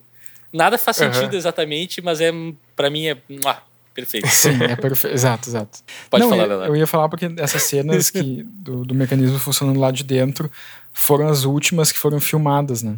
No, uhum. Do Cronos. Ah, é? E daí o, o Del Toro conta que eles usaram, tipo, tripas de vacas e de, de outros bichos. Eu acho não, só ah, tripas de vaca, eu acho para usar como ali no, no besouro, né? Para fazer o corpo do besouro. Uhum. E daí, essas foram as últimas cenas que eles filmaram. Eu acho que até eles filmaram, tipo, no. Na época, o Del Toro tinha um. uh, uma empresa de efeitos. Não era efeitos especiais, era de tipo. efeitos práticos, de, de maquiagem, acho. Uhum. E daí eles filmaram essa, essas últimas cenas do besouro nessa empresa dele. E daí, logo de, depois que eles filmaram, ele fechou a porta da, da empresa, eles tiveram que levar os negativos, ou no caso, os, os positivos, para acho que para os Estados Unidos, para fazer alguma coisa. E daí, depois de um tempo, ligaram para ele e disseram: Ó, a, a polícia tá aqui atrás de ti querendo entrar no teu, no teu escritório. E o doutor perguntou: Mas por quê? Não, porque tá, tá com um cheiro de podre e tá com um monte de mosca perto do teu escritório. ele se deu conta eles esqueceram de tirar as tripas de vaca. E acharam que tinha um cadáver lá. Mas enfim, essas coisas. Mas é isso. Dia a dia de diretores é. de terror. É, pois é. Adorei o filme, gostei muito e é isso. Eu recomendo que assistam. Eu devo dizer que eu imaginava que esse filme fosse cair muito no teu gosto, Leonardo. É, tá na, Porque, assim, ó, tá na Amazon Prime, né? Só pra lembrar o pessoal. É, Amazon isso, Prime, isso. é. Prime Video. Sim. É, desculpa, o streaming é azulzinho. Gente ah, tá.